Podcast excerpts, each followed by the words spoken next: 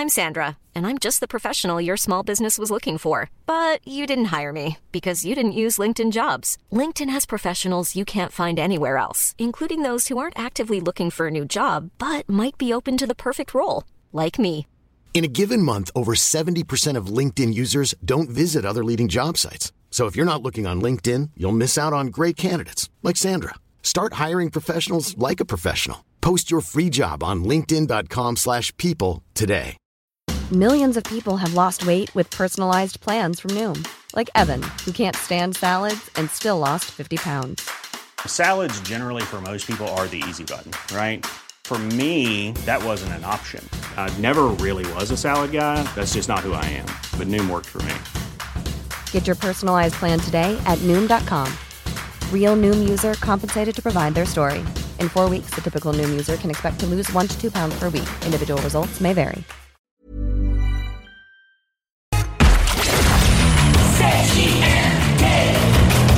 Écoutez Avertissement. Cette émission a pour but de porter l'auditoire à réflexion. C'est pourquoi la direction de la station souhaite vous rappeler que chaque affirmation mérite réflexion. Il ne faut rien prendre comme vérité simplement parce que c'est dit, car tout ceci demeure des théories ou la perception de chacun. Nous vous recommandons de garder un esprit critique et sceptique sur ce que vous entendez ici comme ailleurs. Bonne écoute, bonne réflexion. Bienvenue dans la zone.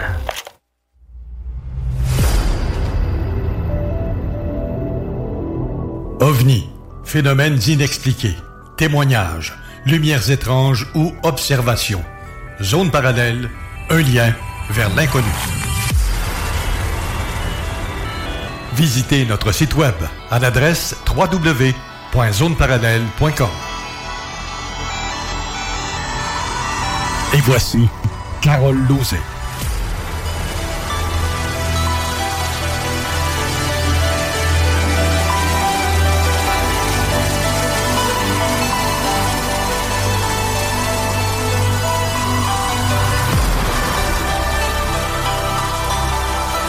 Bon samedi à vous tous et toutes et bienvenue dans la zone parallèle. Bonjour Steve Zuniga. Bon matin, comment ça va? Ça va très bien.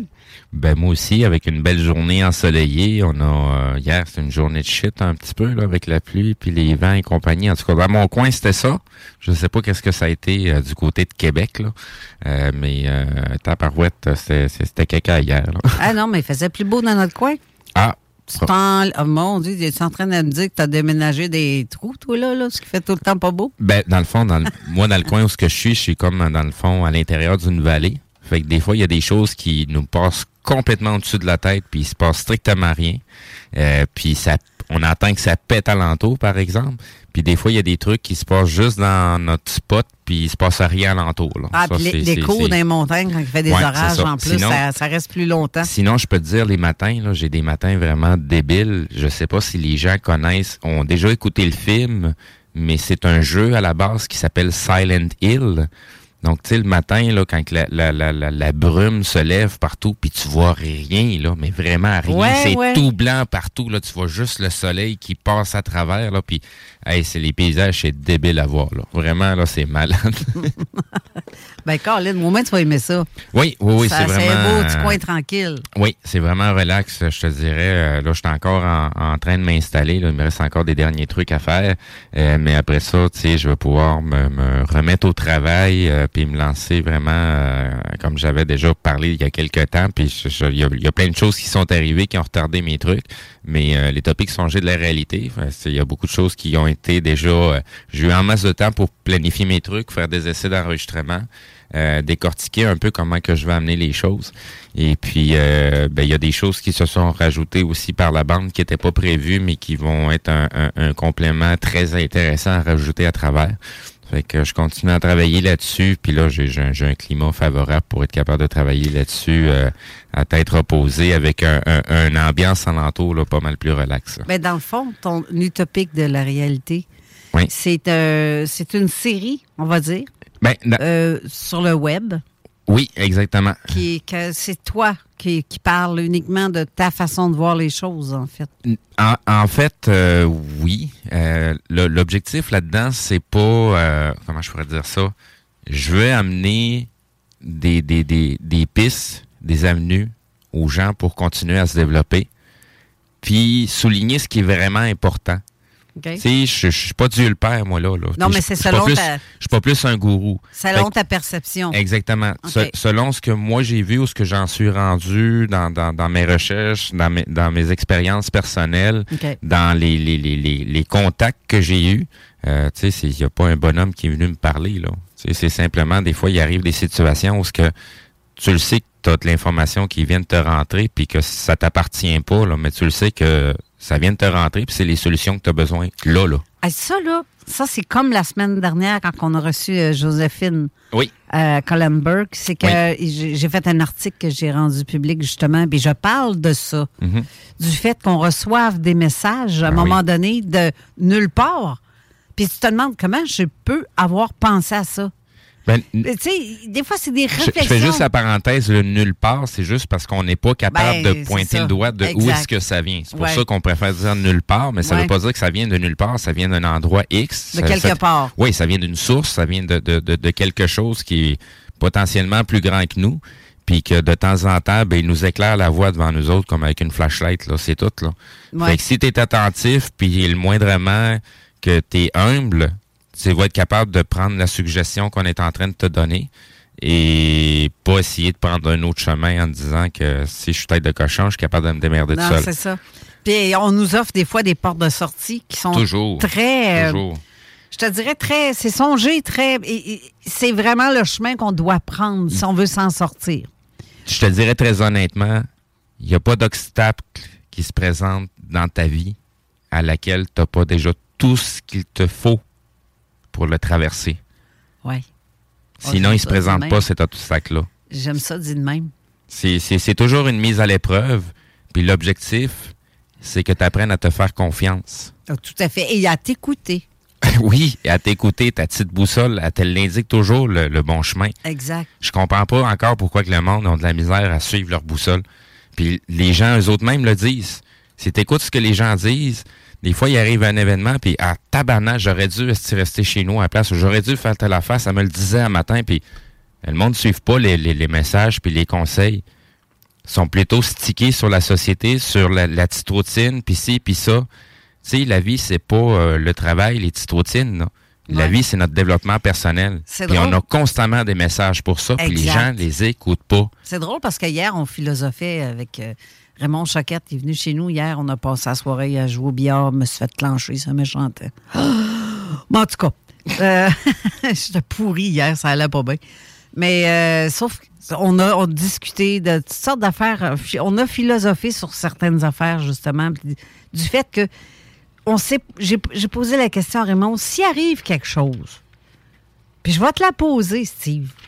Si on arrive, euh, qu'il arrive une grosse catastrophe, Oui. ça, on le sait tous que ça s'en vient. Là. On le sait tous. Peut-être pas tous, mais moi, je le sens.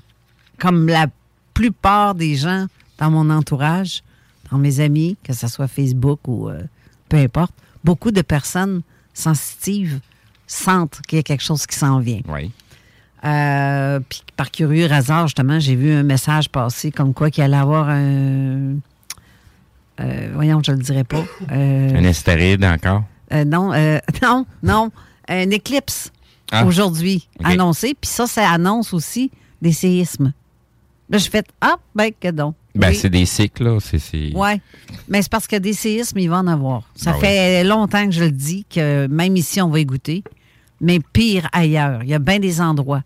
Puis j'en avais parlé euh, il y a l'année passée par un rêve que j'ai fait, que j'ai osé mettre sur la page de Zone Parallèle. Puis j'ai dit, crème, y a-tu quelqu'un d'autre qui fait des rêves comme moi? Parce que ça m'a été révélé en rêve, ce qui s'en venait pour 2023. Puis j'ai fait, hey, je suis toute seule à rêver des affaires de même. C'est fou, là, parce que quand un rêve te semble une réalité, mais qu'on te parle dans ton rêve, puis c'est la même petite voix qui me parle habituellement, je fais comme, c'est pas un rêve, ça, là, là. Fait que, puis le lendemain matin, je me suis réveillée je, je- de ça, de ce rêve-là. J'ai refait un autre rêve, une suite à ça. Et dans mon rêve, avant de me réveiller, ça m'a dit Carole, je t'ai envoyé des messages hier. Je t'ai montré ce qui s'en vient pour 2023. qu'est-ce que tu attends pour en parler? Il faut que le monde sache ce qui s'en vient. Il faut que tu en parles. Hein? Et je me réveille là-dessus. J'ai à boire un rêve qui me parle, là, puis qui me parle pas à peu près, là. c'est pas normal, ça. C'est, euh, Ça, c'est genre, ça, c'est genre de truc sur lesquels je mets toujours un bémol. Parce que même si je suis au courant de certains trucs qui vont se dérouler, le mieux qu'on peut faire, c'est de préparer le, les gens le plus large possible. Ben oui. Parce que c'est, comment je vais dire ça? Si on, dit qu'il va se passer telle affaire, telle affaire, telle affaire, les gens vont se préparer en, conséquence de ce scénario-là. C'est parce que lors du scénario, on le sait pas. Non, mais par contre, moi, j'ai eu des images, des dates, des jours, des, des mois. Et ça m'a dit carrément dans ce rêve-là, mars. Comme si ça commence en mars. Et on m'a montré le chiffre 10 et on insistait sur le chiffre 10. Je fais, le 10, c'est quoi? 10, c'est sur l'échelle Richter. C'est la catastrophe la pire. Mhm. Sur un séisme, c'est la destruction d'un lieu. Est-ce que c'est ça? Est-ce que c'est une date? Est-ce que c'est un mois? Tu sais, quand on t'envoie des messages puis que c'est pas clair, là, puis il faut que tu devines. C'est fatigant, ça. C'est vraiment fatigant. Mais j'avais pas trouvé le 10, c'était quoi? Mais je, je m'étais donné des spéculation dans ma tête. Je spéculais dans ma tête.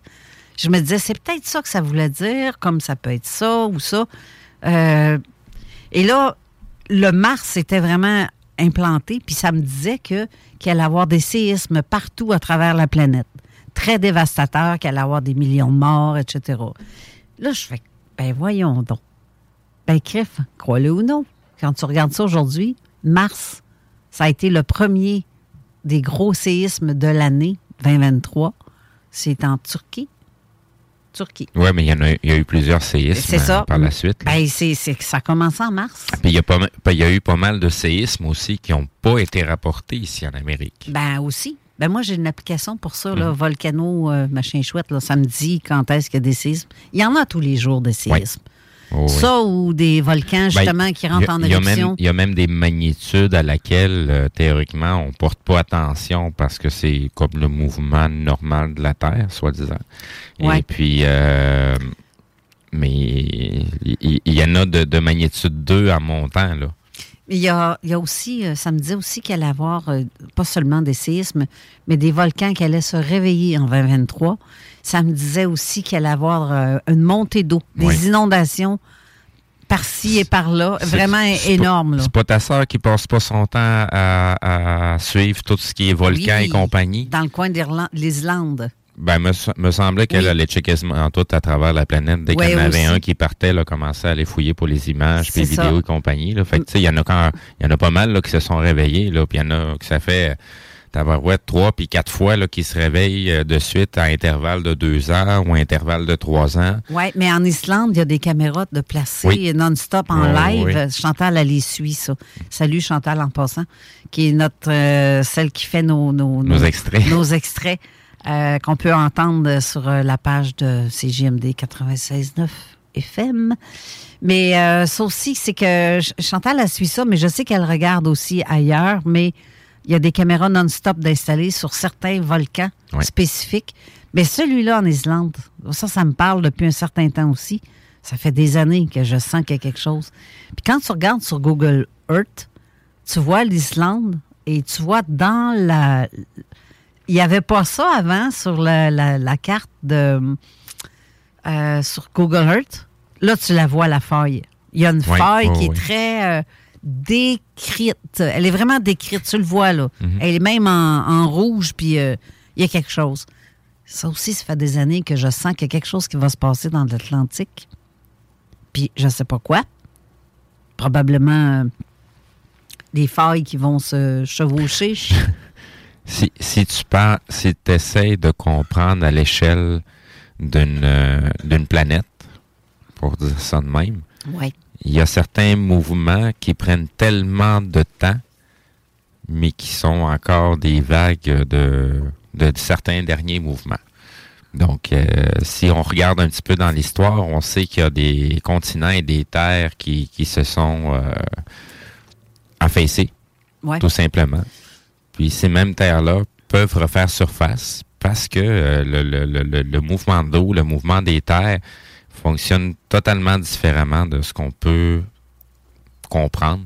Tu sais, il y a des phénomènes qu'on pense que ça prend des millions d'années à se produire, puis ça peut se faire en quelques heures en réalité. Exactement. Tu t'en attends pas quand est-ce que ça va arriver. Exactement. Mais, mais moi, je, pour- dans ma tête à moi, et dans mon ressenti profond. T'as peu, t'as peu. Oui. Ju- juste, il y a, il y a un des phénomènes que aujourd'hui on commence à en parler de plus en plus, mais sous des thèmes qu'on entend moins parler. Mais la liquéfaction des sols, ça c'est un des phénomènes justement dans les séismes à laquelle on nous parle jamais, jamais, jamais, jamais. On nous parle tout le temps que ça va trembler, tout va shaker, tout va péter, mais on nous parle jamais, puis on nous montre très rarement des images de ce que ça fait, ou quand on nous les montre, c'est rare qu'on nous souligne le phénomène. Mais quand la Terre elle se met à trembler, là, la vibration, elle est constante. Ce que ça fait, là, c'est comme jouer avec un bac à sable. Tout ce que tu as en surface et qui est lourd ou d'une certaine densité va commencer à s'enterrer comme un bâtiment, comme un véhicule, comme euh, n'importe quel truc qui est lourd. Donc, il y a liquéfaction des sols ou le thème mode flood. Tu te rappelles qu'il y a quelques saisons en arrière, Ouais. on avait reçu un monsieur euh, qui venait nous parler de ça, de, de, de mode flood. Fait que ça, c'est des phénomènes qui se passent durant les séismes. Donc, faites juste prendre un petit peu euh, le pouls de ce qui se passe sur la planète. Là. Si ça se met à shaker un petit peu, faites juste regarder à Québec. Là. Nos infrastructures là, sont pas top top. Là. Ben non. Fait que shake ça un petit peu, là. Il y a plein d'affaires qui vont lâcher, plein de zics qui vont péter, euh, de l'eau, euh, nos sols, il y a des places que c'est de la boîte. On n'est pas partout sur du roc. Euh, Il y a des places où ce que c'est montagneux, puis euh, il y a des surfaces qu'on nous parle pas trop trop. Il y a plein de trucs qu'on nous cache dans le nord de, de comment que- qu'est-ce qu'on a comme type de minéraux, comme ressources dans ces coins-là. Mais quand tu shakes la terre, ben c'est sûr que les choses se mélangent comme euh, dans un bol pour faire un gâteau. fait Ouais. que on peut s'attendre à peu près à, à tout et n'importe quoi. C'est ça. Fait que Mais- acc- accrochez-vous à vos flotteurs puis apprenez à nager dans le sable. Oui, mais mon Dieu, oui. Mais c'est imminent, hein. C'est ça, c'est clair Ouais, et ouais. net. Pour moi, c'est imminent. Mais pas seulement que pour moi, parce que j'ai des amis, des contacts comme, euh, mettons, Marc Bitmont qui est en France. euh, j'ai Christine Capitaine qui est euh, aussi en Belgique. Mais je n'ai d'autres amis aussi de ce, ce type de personnes qui sont sensitifs, qui ressentent ces catastrophes qui sont vraiment imminentes. Là. Euh, comme euh, Christine on- et moi, on se disait, le décompte est commencé, là, ça c'est clair. Euh, Il y a quelque chose qui s'en vient de très gros, ce qu'on s'attend pas à ça. Je veux pas faire créer de panique, de peur, mais vivez donc au moment présent, jour pour jour, parce que Lâchez prise. on sait pas aussi, on sait pas ce qui nous pend au bout du nez, on sait pas ce qu'on a dans le dos en arrière qui, qui poursuit, euh, parce qu'on sait pas. On sait pas que c'est. Mais on sait qu'il y a quelque chose qui s'en vient, mais Présentement, là, les certitudes que j'ai, là, c'est que dans le monde dans lequel on vit, on est totalement ignorant. Mais j'ai une autre certitude que je peux ouais. vous donner, c'est que le monde est tellement plus grandiose que vous pouvez le penser. oh que oui.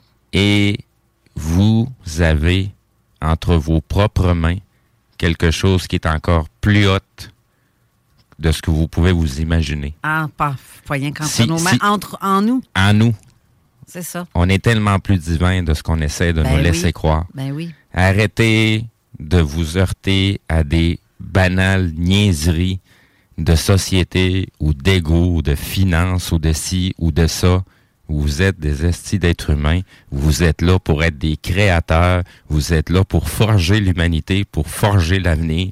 Vous n'êtes pas là pour vous faire dicter votre chemin. Vous êtes là pour le créer. T'es pas là pour bien paraître non, Non. plus avec ton gros char de la nuit pis tout pis tout, là.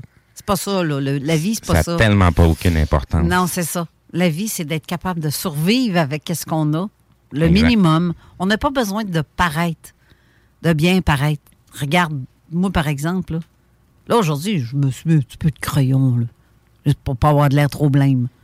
Mais je suis pas quelqu'un qui est dans le paraître.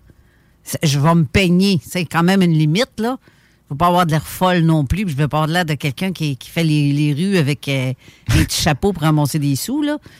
Mais je- j'essaye de quand même un minimum d'avoir une apparence potable. Ben, Mais c'est pas, je, je serais pas du genre à apporter des bijoux de luxe d'une valeur X. ben, même Ou, ça, euh, ça n'a aucune, ça a aucune espèce d'importance. Ben non, justement. Ce qui est vraiment important, c'est l'image que tu projettes qui est vraiment en, en- en lien avec ta propre personne. L'important, c'est que tu sois authentique. Pour le Ouais. reste, on s'en tabarouette le jugement ça. des autres. Sois juste authentique. De toute façon, ça va transparaître dans ta façon d'être. Ça va transparaître dans ton sourire, que peu importe ce qui se passe alentour, ton sourire est toujours dans ta face. Ouais. Même quand je suis pas de bonne humeur, Exact. je peux sourire. Ben oui. Même quand je vois des faces de cul en avant de moi, je peux sourire pour faire sourire ça. oui, oui, c'est, c'est, c'est- faut renverser la vapeur. là. On est rendu oui, là, là. Ça prend ça. Ça prend ça pour justement euh, apaiser. On en parlait justement au live de Jeff euh, de jeudi dernier. Oui. Euh, tu sais, ce qu'on émane en énergie. Mhm. Parce que je parlais du Qigong, Jikong. Euh, je parlais de toutes les formes de, de- de trucs qui font en sorte qu'on peut irradier Ben oui. d'une énergie X qui est positive et non euh, la, la colère. euh, ça aussi, c'est très, très vaste. Comme ce qu'on peut dégager euh, en énergie, autant dans le, le bon que dans le mauvais. Mais la Je- peur fait en sorte que tu te rétractes. T'en as plus de ça. ça Ben, c'est de retenir ta lumière. Ben, c'est ça. Et la peur, ben, ça fait en sorte que tu te. Ben, la, pomme, la peur est pas mauvaise en soi. Ben, oui, C'est, juste, c'est juste une facette de développement à travers tant- parmi tant d'autres. Ouais, ben, c'est parce qu'il y en a qui se font des peurs avec rien, là. Ouais, mais ça fait partie du travail qu'ils ont à faire pour traverser Ouais. les fameuses portes de leur conscience. Ça, c'est le non-lâcher-prise. Parce que moi, là, peu importe ce qui va arriver, je vais-tu paniquer, euh, sachant que, mettons que je connais la date d'une catastrophe X et que, mettons que je me dis, bon, ma maison va être démolie, euh, ma famille va tous mourir, qu'est-ce que tu veux que je fasse? Ben, arrêtez de faire le ménage. euh, arrêtez. Non, mais tu sais, je veux dire, je suis, in- je suis incapable d'aller à l'encontre de ce qui s'en vient. Donc, je me sens obligée de lâcher prise sur ce qui s'en vient. Oui. C'est comme dans n'importe quoi. Tu as tout. de la misère à arriver à la fin de ton mois, casse pas ta tête, il y a toujours quelque chose qui va t'arriver qui fait que tu vas t'en sortir à la dernière minute. Si tu t'écoutes et que tu as confiance en cette petite voix-là qui te parle, ça va bien aller. Mais si tu l'écoutes pas puis que tu paniques, et tu paniques encore plus parce qu'à force de paniquer, tu fais de l'hyper- l'hyperventilation, puis là, t'es fait, t'es cuit.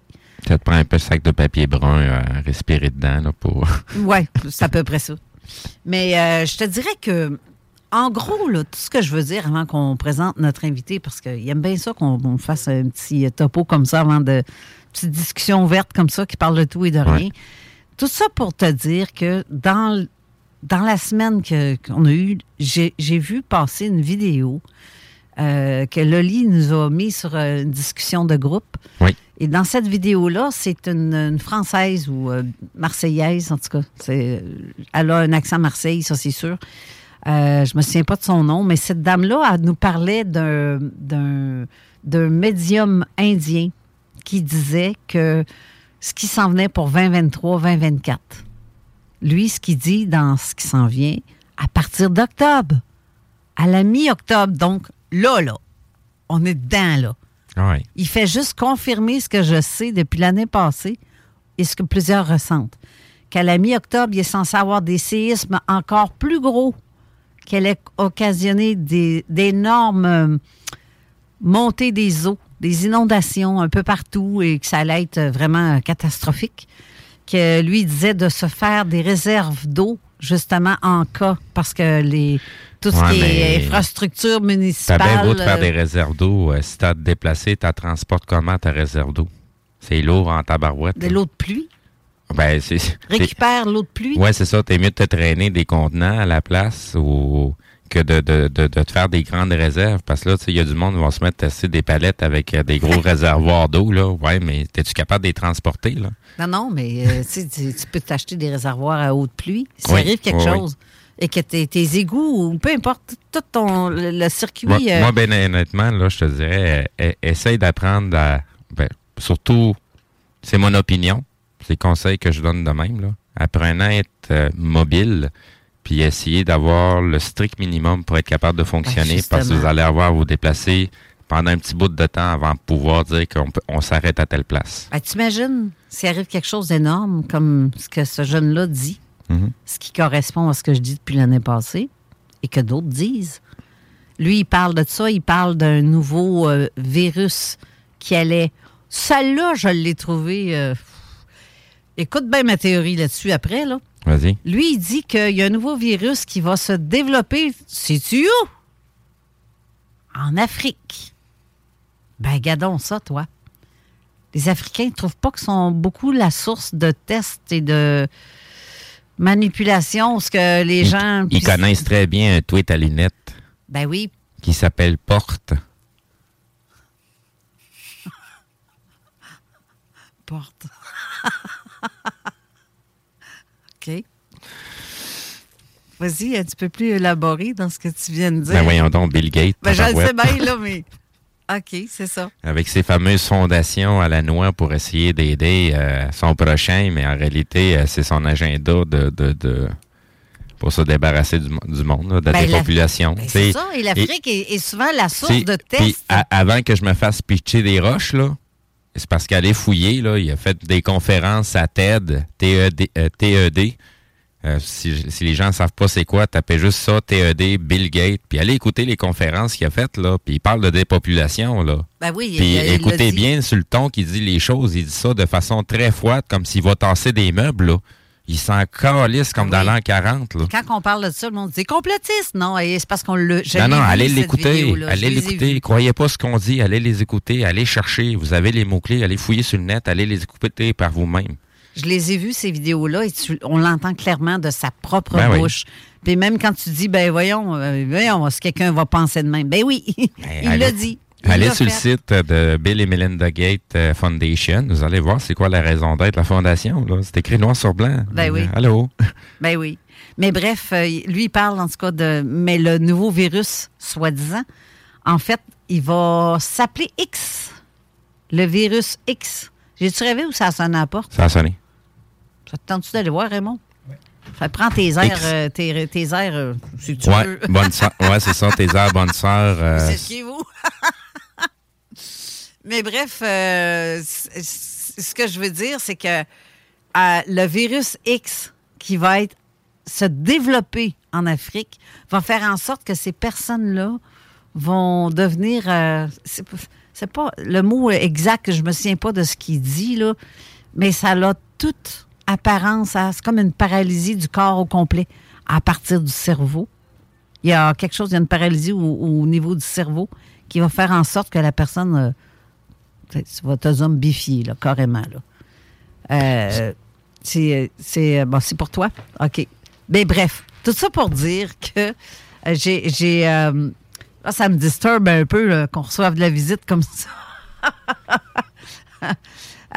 Mais bref, euh, je, dirais que ce que ce, médium-là, ce qu'il a dit, ça correspond à ce qu'on dit, mais en même temps, si je fais un parallèle avec euh, la, euh, Elon Musk, Elon Musk avec euh, ses rendus qui s'appelle X, hein? C'est euh, quand on regarde sur Twitter, le logo d'Elon Musk, c'est X. SpaceX, Virus X. Et c'était quoi la, première chose qu'ils ont dit? En fait, quand ils ont décidé de mettre euh, des satellites un peu partout, ils disaient que c'était pour avoir Internet à la grandeur du monde, comme en Afrique. Ils ont tellement spécifié l'Afrique dans l'envoi de ces euh, satellites-là. Je, je fais le... Comment est-ce que je peux dire ça? Si je fais un plus un avec ce qui est dit, ce qu'on voit et ce qui s'en vient, euh, j'ai l'impression que le, virus X va être quelque chose de... Là, je vais faire vraiment complotiste dans ce que je veux dire, là, mais vraiment, là. C'est comme si ça va avoir été provoqué. Ce genre de virus-là n'est pas tant que ça un virus. Mais il y a quelque chose qui va se passer au, au niveau de l'Afrique à, ce niveau-là. Puis quand que je regarde avec la comparaison avec satellite au-dessus de l'Afrique, je trouvais pas que ça sonne un peu... euh,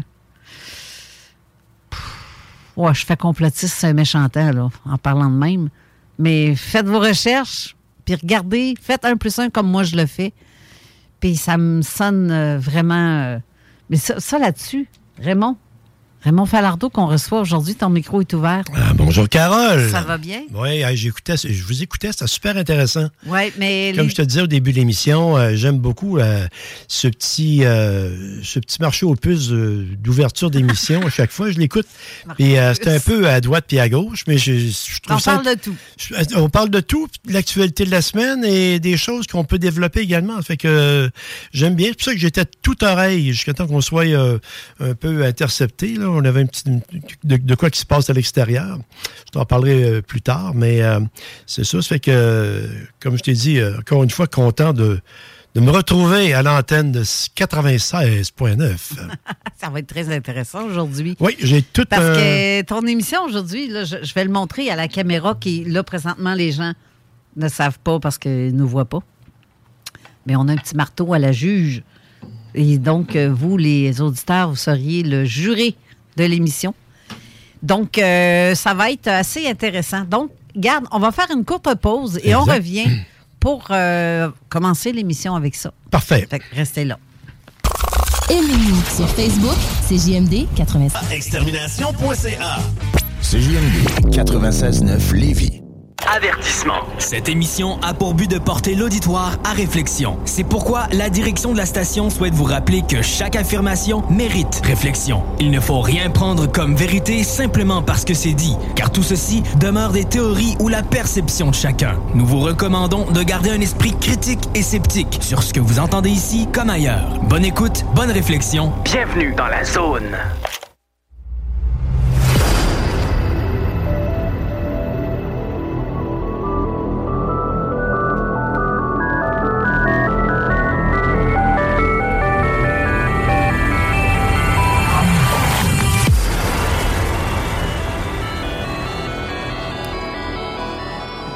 Retour en studio avec notre invité Raymond Falardeau. Mais Steve, t'es parti vite. euh, un peu, Ouais, là. c'est ça. Il y avait des petits trucs à arranger rapidement avec euh, le contexte de la vie. Donc, un enquêteur de la police qui vient poser des questions sur un événement X qui s'est passé pas trop loin de la station. Donc, euh, on peut pas répondre trop trop aux informations. Il y a déjà des personnes indiquées pour ça. Mais tu sais, le temps de transmettre les informations, faut qu'on prenne le temps. C'est ça la game aussi. Donc, euh, c'est ça. Sinon, je voulais juste... euh, on, on avait entamé euh, le sujet dans, dans l'introduction là, des topics songés de la réalité. Fait que je voulais juste finaliser un peu là-dessus. Là. Oui, mais j'ai Euh, un petit détail moi aussi à dire que t'as manqué. ah, OK.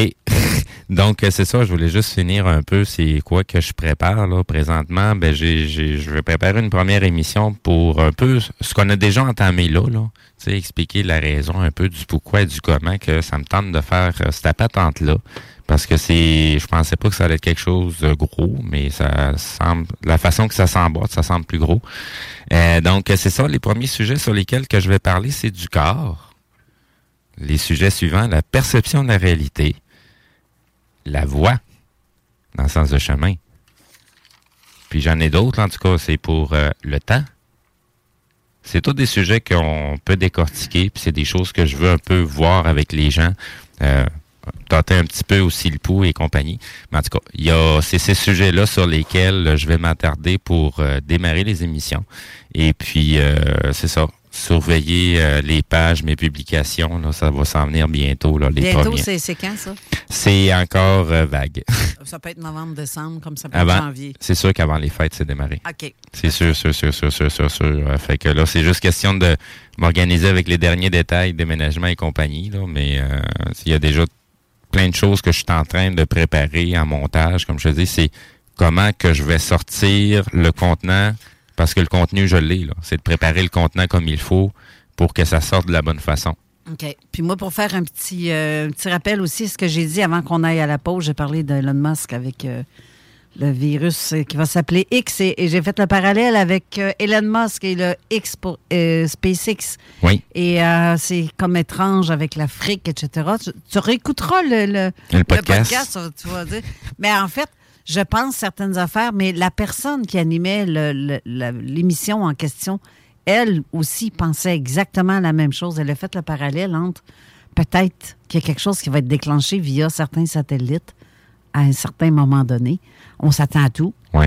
Puis comme euh, qu'on parle aussi qu'ils sont censés montrer des, des espèces de faux ovnis euh, par euh, Ouais. via En fait, ce bout-là, je l'avais entendu. Je voulais juste surenchérir. Oubliez pas que dans le sujet le corps, on est justement fréquence. Ouais. Mais c'est parce que si on n'a on pas notre horloge de base, Ouais. ben le corps peut pas s'animer.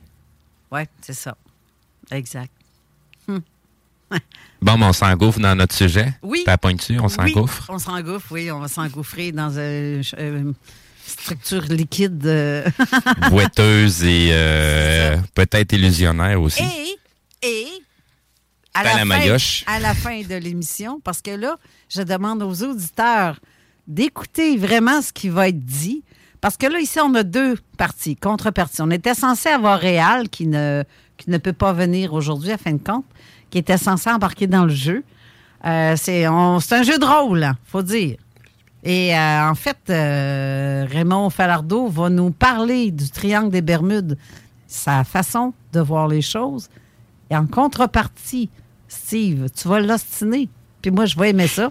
Vous allez voir, il va y avoir des étincelles et du feu. Et Des ça. Puis moi, pleurs ben, et des grincements de dents. Et puis moi, j'ai la maillotche. Fait Oui, que oui. s'il y a quelque chose qui fait pas mon affaire, soit là- je pèse un petit coup, ben non, je ferme votre micro. Lâche, lâche pas sa console. Tente pas de bord. Là-dessus, euh, j'aimerais que- finalement commencer, parce que là, euh, on est en train de faire la moitié de l'émission sur du Varia. Euh, je voulais juste en parler. Faire, faire ma- mes salutations en passant à mon directeur, M. Tessier, du MUFON, à Réal, à Christine Capitaine, évidemment, et également euh, aux, au- aux auditeurs militaires, parce que quand je mets ça sur ma page, euh, j'ai des gens qui me suivent, alors euh, ils nous rejoignent à 96.9 pour euh, mes chroniques que je fais bientôt, que je fais de- depuis quatre ans, en fait. Euh, le triangle des Bermudes, problème, c'est une légende, une réalité, peu importe. J'ai fait une émission là-dessus il y a 12 ans. euh, dans la radio de Charlevoix à CIHO avec le regretté René Bélanger. Et on avait eu, euh, en fait, c'était une émission qui était rectiligne. Euh, je veux dire, il n'y avait pas de propos contradictoires.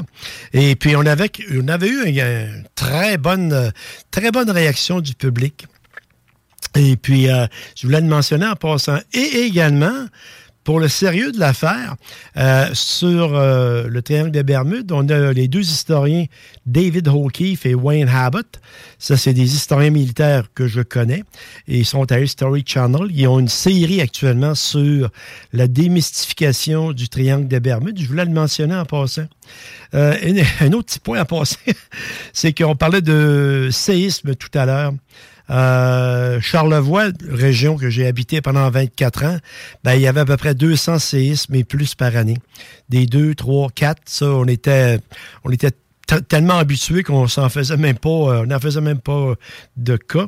Et également, comme dernier point de Varia, euh, je voulais souligner la- le décès de Hubert Reeves, l'astrophysicien, C'est bien que t'en parles. qui avait mentionné même de son vivant que dans l'univers, il y a plusieurs autres civilisations Mhm. que la nôtre. Alors, euh, venant de lui, je pense qu'il est assez pesant dans le domaine de la communauté scientifique. C'est pas un type à se ridiculiser. Alors, à ce moment-là, je trouvais que c'était pertinent là, de, de mettre ça dans le, dans le varia. Euh, on parlait tout à l'heure pour la- le, le triangle des Bermudes. Euh, je ne ferais pas une émission que je voulais unilatérale, dans le sens que je parle du sujet, je le débat pas, je livre de l'information et il n'y a pas de jugement à faire, de mise en doute ou encore de, de zone, si on peut dire, qui nous laisse perplexes. J'ai, je t'ai je parlé de ça, Carole. J'ai dit, on va faire ça un peu comme un procès. Le procès du triangle des Bermudes. Alors, on va avoir une cour. La cour, dans la cour, le président de la cour, ça va être toi, la juge, en fait. Euh, moi, je vais être le vilain procureur qui va attaquer le triangle des Bermudes mon vilain. tous ses angles. Oh, mon vilain. Et- Mais juste pour ça, là, parce que j'ai j'ai pas la. la- c'est pas arrêté sur euh, l'endroit où ce que tu parlais, Steve. La musique qui joue en ce moment, Ah, ah, OK, oui, oui. c'est parce que je n'ai pas le, le temps exact. J'ai seulement que la vidéo, donc. euh, Les 20, les 20 premières secondes, c'est en masse. Puis les, les gens plus âgés vont la, vont la reconnaître. Ouais, oui, je dirais que oui. 1976, ça passait à la radio à peu près 20 fois par jour. Je vais juste te souligner que c'était la demande de Raymond. C'était à lui à te fournir le temps exact où ce qu'il voulait que ça soit.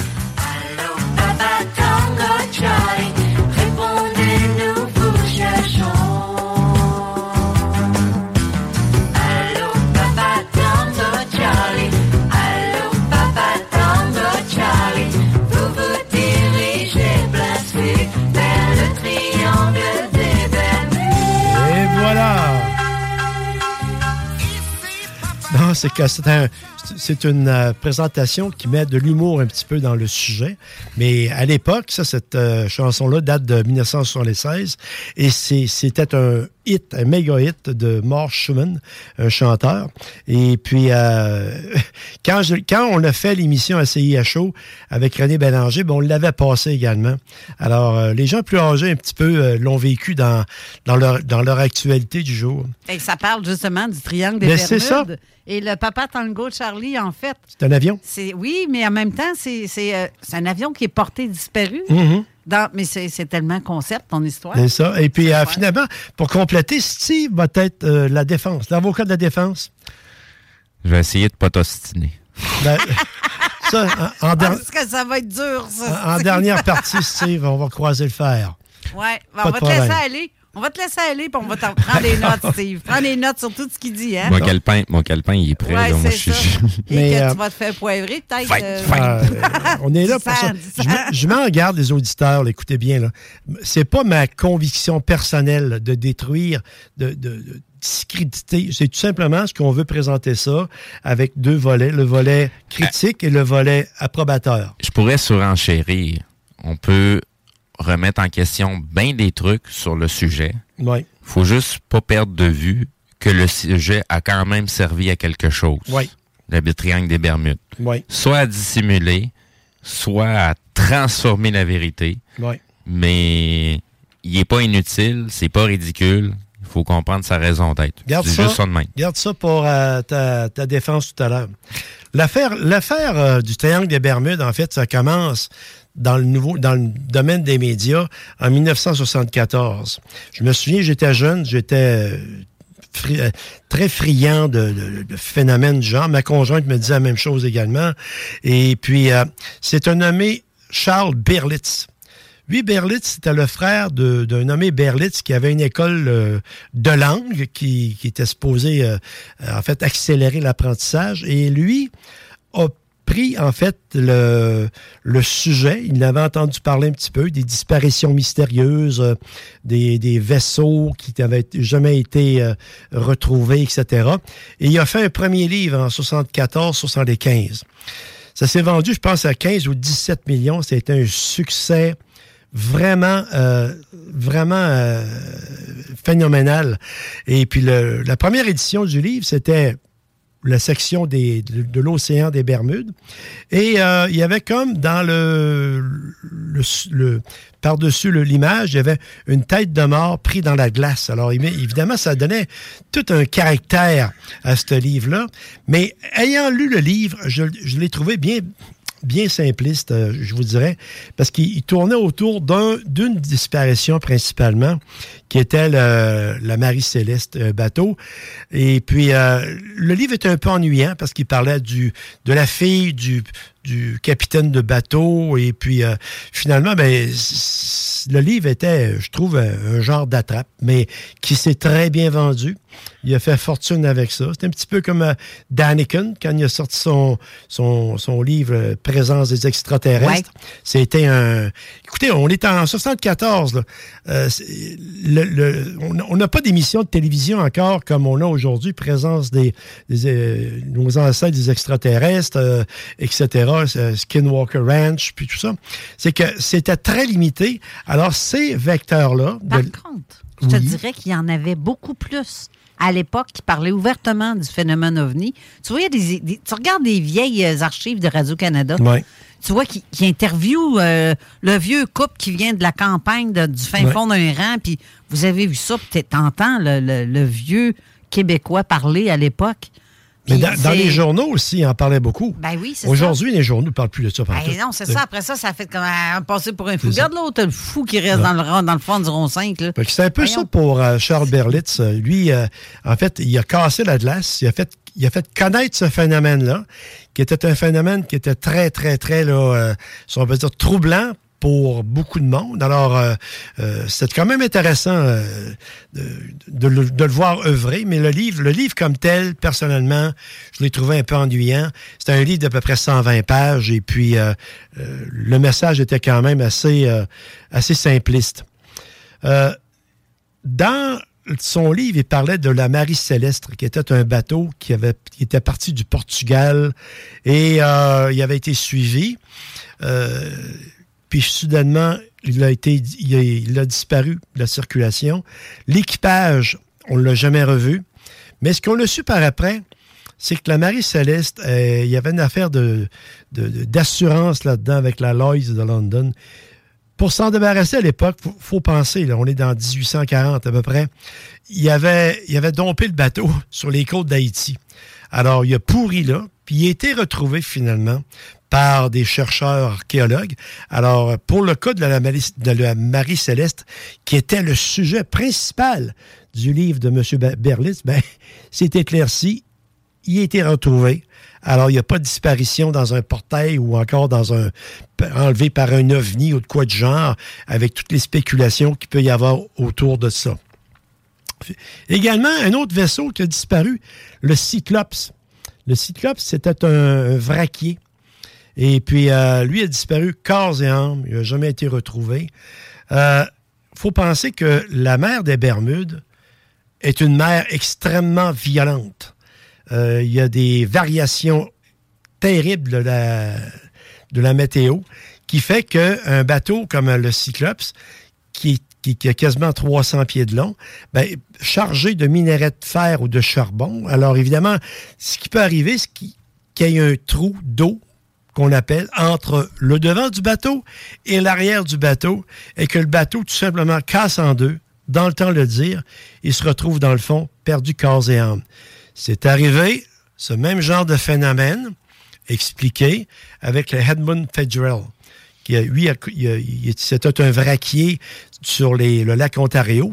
D'ailleurs, le lac Ontario, euh, en réalité, c'est une mer, puis la météo là-bas est très, très, très fluctuante. Et puis, euh, lui, ce qui est éprouvé, effectivement, c'est qu'il a, a pogné un trou d'eau, et puis les, euh, le devant et l'arrière du bateau se sont retrouvés à flotte, mais le centre, dans l'air. Alors, avec le poids, il a cassé en deux et euh, il a disparu dans le dire. Non, mais c'est pas comme une toilette, ça. Hein, Il y a comme un jet, là. Tu sais, les, les toilettes, ça tourne. Non, non, c'est juste des, des, des, des, des vagues. Et puis, euh, dans le cas présent, le, le Edmund Fitzgerald, il y a un témoignage parce que lui, il y avait un bateau qui suivait en arrière. Il dit, je le voyais au radar. Et soudainement, pouf, il est parti. Il a disparu. C'était inexplicable. Mais en réalité, c'était explicable. Comme je viens de vous dire, c'était l'enquête du département des transports en est arrivé à cette conclusion. Et c'est- arrivé euh, dans les années 1960. 12, 73, euh, perdu corps et âme, comme c'est arrivé pour le Cyclops. Alors, un deuxième cas d'expliquer dans les mystères du triangle des Bermudes. Là, on arrive au fameux vol 19 des avions Avenger de la marine américaine qui ont tous disparu en même temps. La version présentée dans différents reportages est la suivante. Cinq équipages hautement qualifiés de la marine américaine disparurent sans laisser de traces ni explications. J'ai fait mes petites recherches au niveau de la marine américaine et les équipages, en fait, c'est en 1947, là. les équipages, c'était des, comme on appelle dans les forces armées, des poufs, des jeunes, des nouveaux. Le commandant de- du groupe avait à peu près 400 heures de vol. 400 heures de vol, c'est comme euh, quelqu'un qui a son permis de conduire d'à peu près trois jours. Ah non, c'est ça, c'est un débutant. Parce que euh, y a- y a des pilotes expérimentés aujourd'hui, c'est 25, 30, 35, puis même jusqu'à 40 000 heures de vol. Alors, eux, tout simplement, ils se sont perdus. Parce que eux suivaient le commandant, le commandant du vol. Et puis le commandant du vol, question de excusez, de circonstances, il avait pris une cuite la journée d'avant. Il avait, il avait encore le cerveau un peu dans le brandy. là. Et puis, il n'était pas à son meilleur pour voler. Alors, euh, comme tout le monde le suivait, ils se sont effoirés, excusez-moi, ils se sont écrasés dans les Everglades. Les Everglades, quand tu tombes là-dedans, C'est quoi ça? c'est comme des, des, euh, des marécages en Floride. OK. Euh, même les Américains ont perdu une bombe atomique là-dedans, ils l'ont jamais retrouvée. Elle est encore là. C'est parce que ça cale. C'est des Ils ont, marécages. ils ont perdu plus que ça. Ben, ils ont perdu plus que ça, mais je rentre pas en détail sur. Mais voyez-vous, le vol a tombé dans les. Parce qu'ils ont trouvé un morceau d'aile longtemps après, alors qui était dans le dans les Everglades. Euh, puis c'est plein d'alligators puis de bébites là-dedans, puis de toutes sortes de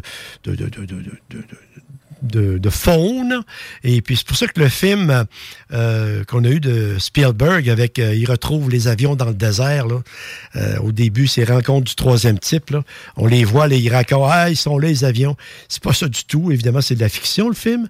Mais les, avions ont été perdus dans les Everglades et euh, ils ont tout simplement disparu de cette manière-là. Comme c'est arrivé avec d'autres appareils euh, qui ont été pris dans des tempêtes, euh, je le cite parce que c'est un, cas qui est documenté. C'est un, avion qui était sur le porte-avions Bonaventure.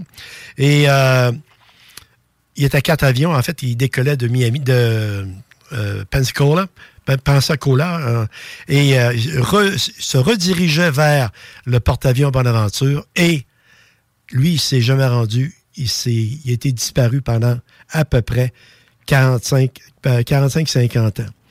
Bizarrement, il y a quelques années, lors d'un ouragan, ben, l'ouragan, ça fait bouger l'eau. Alors, évidemment, euh, les masses d'eau euh, bougent. Ils bougent avec des, des, des- choses qui traînent dans le fond des, des océans.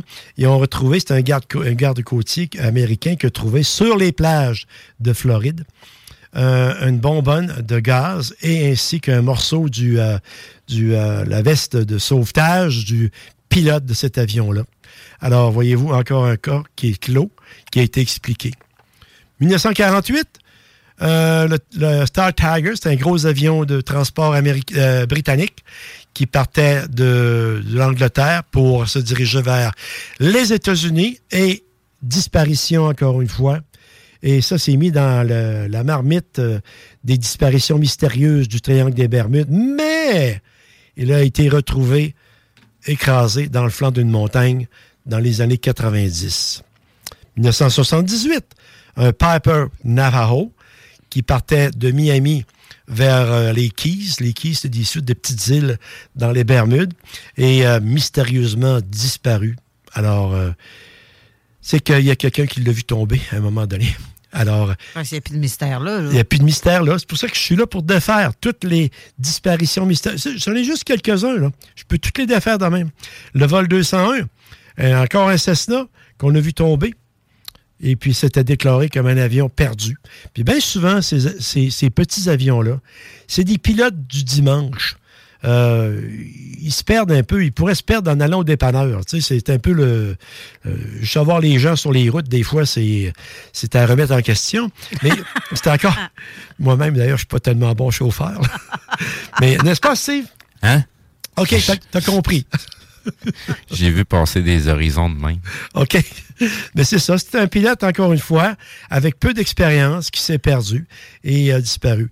Également, un autre phénomène qui, euh, qui rejoint beaucoup de disparitions, c'est parce que les mers de, la mer de Bermude, c'est une zone idéale pour faire de la voile et faire euh, de la navigation légère, tu sais, des petits bateaux avec des voiles, puis trois, quatre personnes à hop, disparaît. Lui disparaît ici, lui disparaît là, l'autre disparaît. Il y en a des centaines de même. Mais dans la mer des Bermudes, qu'est-ce qui navigue là? Il y a la navigation commerciale, oui, mais il y a également des sous-marins russes qui sont à demi submergés. Alors, eux sont là parce qu'ils ne sont pas connus pour être là. Sont là en stand-by. S'il y a une guerre nucléaire, ils sont proches des États-Unis, ils peuvent tirer leurs missiles. Alors, ils ne sont, pas- vraiment euh, inventoriés. Et puis, euh, étant demi-submergés, ils n'entendent pas les petits bateaux. Ils, les accrochent. puis les petits bateaux, euh, si on peut dire, se perdent dans l'océan. Puis lui, le sous-marin n'arrêtera pas pour faire surface. Excusez-moi, j'ai fait un accident. Non, non. Même dans les revues de Yachin, les, revues de bateaux américains, les bateaux de, plaisance, ils disent à ces navigateurs-là, ces, ces amateurs du dimanche, ils leur disent tout simplement, euh, accrochez-vous en arrière des bateaux, des boîtes de conserve, n'importe quoi, pour faire du vacarme. Parce que le sous-marin ne l'entend pas. C'est des coques, bien souvent, en fibre de verre. Ça déplace à peu près, des fois, euh, 15 tonnes, même en bas de ça. Alors, le sous-marin ne l'entend pas. Lui, il rentre dedans, paf, il, pète en- il casse en deux et euh, il continue son chemin. Il ne déclarera pas sa position. Tactiquement, pour lui, il ne peut pas le faire parce qu'il il se déclarerait. Alors, évidemment, ça, ça, l'explique des centaines de, petites disparitions de, de navires de plaisance. C'est des éléments que j'ignorais. Là, tu viens de péter la corne de certaines licornes, que Ah. plusieurs, lesquelles. euh, la veille de crier objection, tu sais, c'est toujours la faute des Russes. N'oublions pas que les Russes ont perdu un sous-marin nucléaire, le K-219, pas loin de là. Accident de réacteur, et on- ils l'ont perdu. Il est dans le fond actuellement avec les, tor- avec les, euh, les trois missiles. Ah, ouais. Ça dort là actuellement, trois, trois têtes nucléaires dans des missiles. Dans le coin du triangle des Bermudes. Pas loin de là. C'est vérifié toutes les années par la marine américaine, à tous les deux ans par la marine américaine, le taux de radiation, parce qu'il est à 9000 pieds de profond. Alors, euh, un peu difficile à sortir, euh, même si tu fais, tu fais de, de venir le club automobile, euh, le service ne sera pas assuré. Allez, on continue un petit peu avec les phénomènes. Tu pètes la bulle de bien du monde, là. C'est très décevant. Tantôt, on va voir la contrepartie avec euh, Steve. qui- J'espère que tu as de quoi dire, Steve, parce que là. Parce que Steve est en train de bouillir, là. J'ai ben, j'ai plein de trucs à dire, mais tu sais. Dis-le tantôt. Parce que là, il commence à bouillir. Là. Puis, il joue son crayon, il bouge son crayon, il sait plus Je quoi vais aller fumer, moi. Mais c'est ça. euh, sa blonde est à côté. Euh, euh, de- défuse les dons un peu. un petit peu d'humour. Hey, les gaz méthane. D'accord? C'est une zone qui est très propice au gaz méthane. Puis C'est pas comme dans un marais, là. Ça peut sortir à un volume énorme. Puis ça, les gaz méthane, quand ça arrive à ça, ben c'est plus léger que l'eau. Et c'est même plus léger que l'air. Alors, quand ça arrive à la surface, ben, un navire d'à peu près 200 tonnes ou un petit vraquier peut être viré en envers avec ça, facilement. Puis une fois viré en envers, ben dommage, mais euh, il est coulé. Alors, ça, c'est un phénomène qui est reconnu même par la météo euh, et c'est suivi. Les, les- les poches de gaz méthane sont des- en des endroits bien particuliers dans le triangle des Bermudes et ils font, excusez-moi, c'est comme un pet qui sort. Ben oui. C'est aléatoire. Ça arrive sans, sans avertir. C'est comme un tremblement de terre. Là. Ils peuvent pratiquement pas le prévoir. Ça arrive, ça arrive. Un point, c'est tout. Mais c'est la même chose que l'échappée des gaz méthane. Hey, I'm Ryan Reynolds. Recently, I asked Mint Mobile's legal team if big wireless companies are allowed to raise prices due to inflation. They said yes. And then when I asked if raising prices technically violates those onerous two year contracts, they said, What the f are you talking about, you insane Hollywood ass? F- So to recap, we're cutting the price of Mint Unlimited from $30 a month to just $15 a month. Give it a try at mintmobile.com slash switch. $45 upfront for three months plus taxes and fees. Promo rate for new customers for limited time. Unlimited more than 40 gigabytes per month. Slows. Full terms at mintmobile.com. There's never been a faster or easier way to start your weight loss journey than with PlushCare. PlushCare accepts most insurance plans and gives you online access to board-certified physicians who can prescribe FDA-approved weight loss medications like Wigovi and Zepbound for those who qualify. Take charge of your health and speak with a board-certified physician about a weight loss plan that's right for you. Get started today at plushcare.com slash weight loss. That's plushcare.com slash weight loss. plushcare.com slash weight loss. Anomalie, une autre affaire. Anomalie magnétique connue. Quand vous allez dans le triangle des Bermudes, dans la zone, des compas magnétiques se mettent à whoop d'un bord, youp Ouais, de l'autre bord. oui. Puis ça, je l'ai vu, ça. Ouais. Ça, c'est pas juste là qu'il l'a sur la Terre. Dans la mer de Beaufort, dans l'océan Arctique, c'est la même affaire. Mais aujourd'hui, voyez-vous, avec les. Dans le temps, nous, on avait l'Omega système. Aujourd'hui, ils ont qu'est-ce qu'ils appellent euh, GPS. Ben, ils prennent plus, en- ils prennent plus le- le- le- la lecture sur le compas magnétique parce que Il y a des dérivations. N'oubliez pas, là, 1 degré sur un compas, tu peux avoir 300 000 de différence à destination. Ben, tabarouette. Ça fait que si tu as suivi ton compas, ce qui était beaucoup le cas dans les années 50, 60, 70, ben, tu arrives à 300 000 à l'écart de ton, de ton objectif et tu n'as plus de gaz. Qu'est-ce que tu fais? Ben, tu disparais de la circulation. Tu es, dans le triangle, tu as été perdu. Également, les conditions météo. On parle d'ouragan, etc. C'est- très, c'est une mer qui est très violente. Elle est très belle, mais très violente également. Alors, c- un, avion comme un Cessna qui passe dans, une, queue d'ouragan, ben, c'est bien dommage. Il n'y a pas assez de force de moteur pour être capable. Il va, être en- en- en- entraîné comme dans un vortex et tiré dans l'océan. En terminant mon plaidoyer, Madame la juge, euh, je peux dire que actuellement, 150 personnes par jour disparaissent en Chine. Aux États-Unis, c'est plus que ça. c'est 150 par jour qui disparaissent officiellement. Ouais, c'est bien Il, dit. il y a 60 000 personnes qui disparaissent par année aux États-Unis qui euh, donnent jamais suite à leur présence. Et il n'y a pas là-dessus de vortex ou n'importe quoi. Il n'y a pas de triangle des Bermudes. Où sont-ils passés?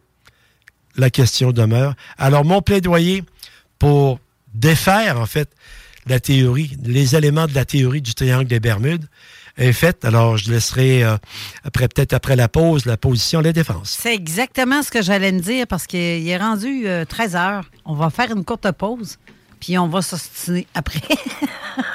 Donc, j'invite euh, les auditeurs, si vous avez des questions ou des commentaires ou euh, tout autre sujet qui n'a pas été nommé, euh, qu'on pourrait peut-être apporter une réponse. Ah, je suis euh, sûr qu'il y a des auditeurs qui sont là sur leur chaise. Voyons donc, ils n'ont pas parlé de ça, ils n'ont pas dit ça. ont- C'est justement, toi, je suis sûr que tu en as trouvé une couple là-dedans. Là. Je suis en train de, je- moi, je suis en train de les sortir là. là. J'ai tout écouté ce qu'il y avait à dire. Là. Fait que là, j'ai plein de choses. Puis peut-être des trucs aussi que les gens n'avaient pas songé pantoute. Là. Mais en tout cas, euh, on va checker ça tantôt. Parfait. Restez là. On va à la pause et on revient.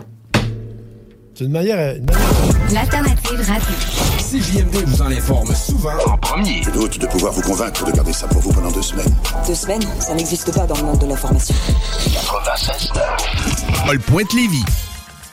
CJMD 96.9 Lévis. Ici BI, c'est Timo de Tactica. Oui, euh, on est des petits gars de Lévis, premièrement. Deuxièmement, on a toujours supporté la radio CJMD depuis ses tout débuts.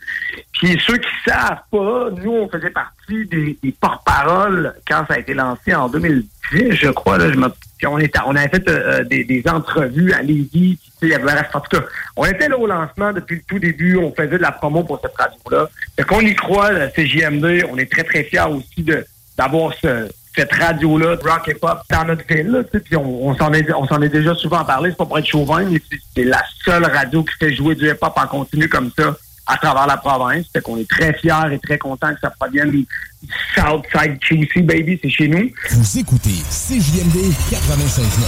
Straight out of Lévis. C'est la porte des grands, ici, des grands du Avertissement. Cette émission a pour but de porter l'auditoire à réflexion. C'est pourquoi la direction de la station souhaite vous rappeler que chaque affirmation mérite réflexion. Il ne faut rien prendre comme vérité simplement parce que c'est dit, car tout ceci demeure des théories ou la perception de chacun. Nous vous recommandons de garder un esprit critique et sceptique sur ce que vous entendez ici comme ailleurs. Bonne écoute, bonne réflexion. Bienvenue dans la zone.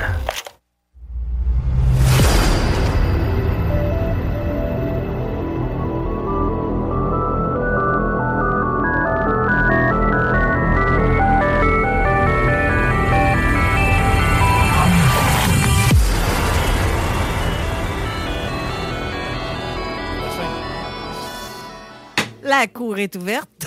Maintenant.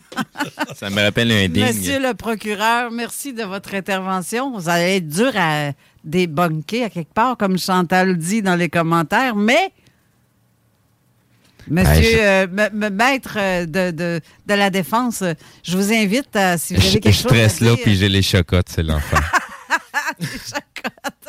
Ah, ce qu'on entend, c'est euh, dans le fond, c'est des genoux qui claquent, là. Donc, si vous me permettez, euh, Madame la juge, Oui. Je dirais que c'est du gros poignachage de politiciens et du gros mensonge de militaires qui camouflent encore des patentes puis essaient de nous faire à croire des, que des vessies pour des lanternes. Qu'est-ce que c'est ça, cette affaire-là? Voyons donc. Non pertinent. Objection, votre honneur. Retenu. Donc, pour en venir au fait des choses qui ont été déjà dévoilées, déjà documentées, et certains renseignements qui ont été dévoilés par les propres instances, euh, parce qu'il faut aussi comprendre que certaines instances fonctionnent aussi comme des entreprises privées, donc euh, le secret professionnel à l'entreprise existe aussi. Donc, euh, pour nommer quelques phénomènes qui se sont déjà produits à ces endroits-là, donc, il y a une fameuse pyramide qui a été découverte au fond. Maître Falardeau, euh, je vous demande en même temps si vous objectez à ce que monsieur. euh, Non, non, il m'a laissé, je l'ai laissé parler, je l'ai même pas oui. interrompu, puis Mais. mais Bon, si- je laisse aller. euh, je non, pense mais, que... mais- mais- bravo en passant, maître, maître Zuniga. Euh, C'est vrai, effectivement, tu as fermé ta trappe. J'ai trouvé ça extraordinaire que tu le laisses parler. Ça, c'est une exception. C'est Une, vraiment. une demi-heure, c'est le, c'est- c'est- c'est le record. Une demi-heure, là, c'est... Hey! je t'ai rendu à 21 fois de me tourner à l'angle. Exceptionnel.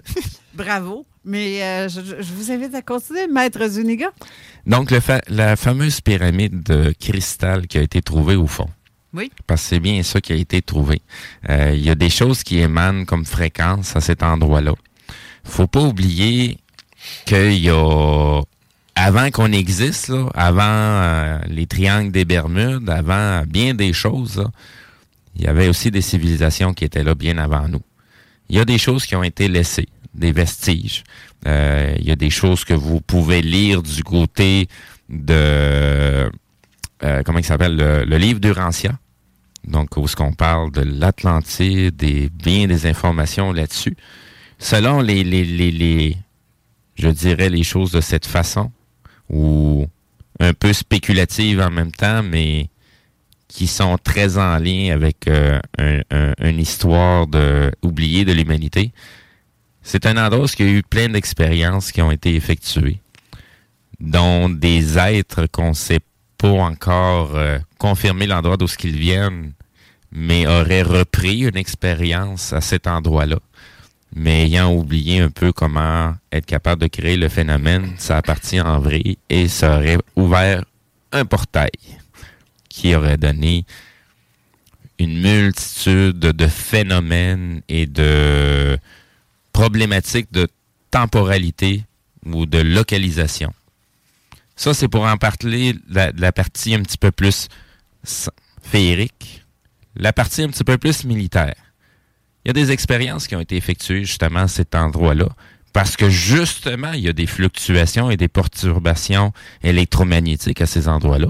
Et je parle de l'expérience de Philadelphie. Exactement. Donc, euh, il y a eu deux expériences qui ont été menées à cet endroit-là. L'expérience Philadelphie et l'expérience, me semble, c'était Montauk aussi. Se pourrait-il? Montauk. Oui, Montauk.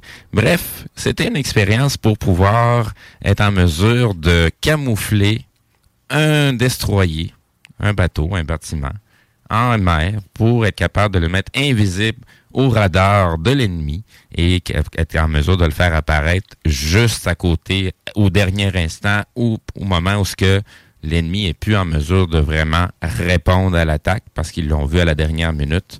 Donc, c'est l'effet de surprise en même temps. Sauf que cette expérience-là a tourné, je dirais, elle a mal tourné d'un certain sens. Elle a quand même bien tourné parce qu'ils en ont quand même tiré des informations. Puis ça a quand même mené à d'autres programmes qui ont suivi par la suite, qu'on nommera pas dans ce cas-ci parce qu'on va s'en tenir au triangle des Bermudes. Donc, euh, ils ont découvert, dans le fond, que c'était possible de voyager un peu dans le temps et d'en en revenir euh, à un autre moment où ce que la matière aussi ne se comporte pas comme on le pense. Quand on change certaines conditions, la matière se déroule d'une autre façon. Oui, il écrit, il écrit, puis il écrit. Hein. Il pensait avoir été bien préparé, hein, avec tous ces mensonges et ces conneries qu'il nous disait. Maître Zuniga. un peu Continue de- à écrire, continue à de- écrire. Maître Zuniga, un peu de respect pour euh, le, le maître Falardeau de la couronne. Il s'il fallu que tu cognes avant. Ben tiens, OK. Je suis pas habituée. Je vous rappelle à l'ordre. Oui, à l'ordre, à l'ordre. Donc, ça, c'est pour euh, les expériences au niveau militaire. Avant de m'éloigner trop tôt des expériences militaires, quelque chose d'un petit peu plus récent, puis certains vont me dire que je parle à travers mon chapeau, mais c'est pas moi qui le porte, je porte une calotte. Ah, ça, c'est chier. Donc, j'en reste un peu au programme militaire. Savez-vous ce qui se passe avec une plateforme pétrolière qui n'est plus en fonction parce qu'il a épuisé le puits? Ben, Savez-vous qu'il y a beaucoup de ces plateformes-là qui sont rachetées, réaménagées en base militaire opérationnelle en haute mer?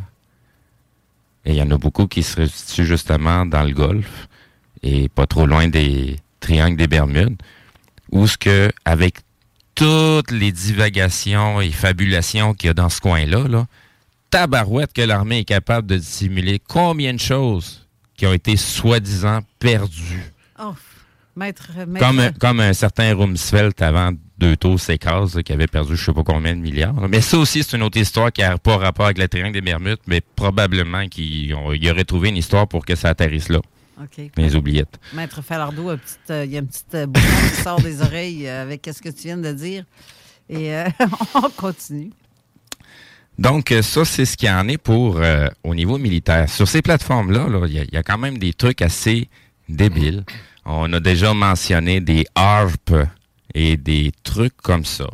Donc, euh, si vous regardez les chercheurs de, vérité- de vérité au niveau euh, des changements climatiques, soi-disant, ben, vous allez découvrir qu'il y a certains rayonnements en haute mer, pas trop loin des triangles des Bermudes, qui apparaissent pour créer peut-être les fameux changements de euh, température avec des tornades, des typhons et ainsi de suite.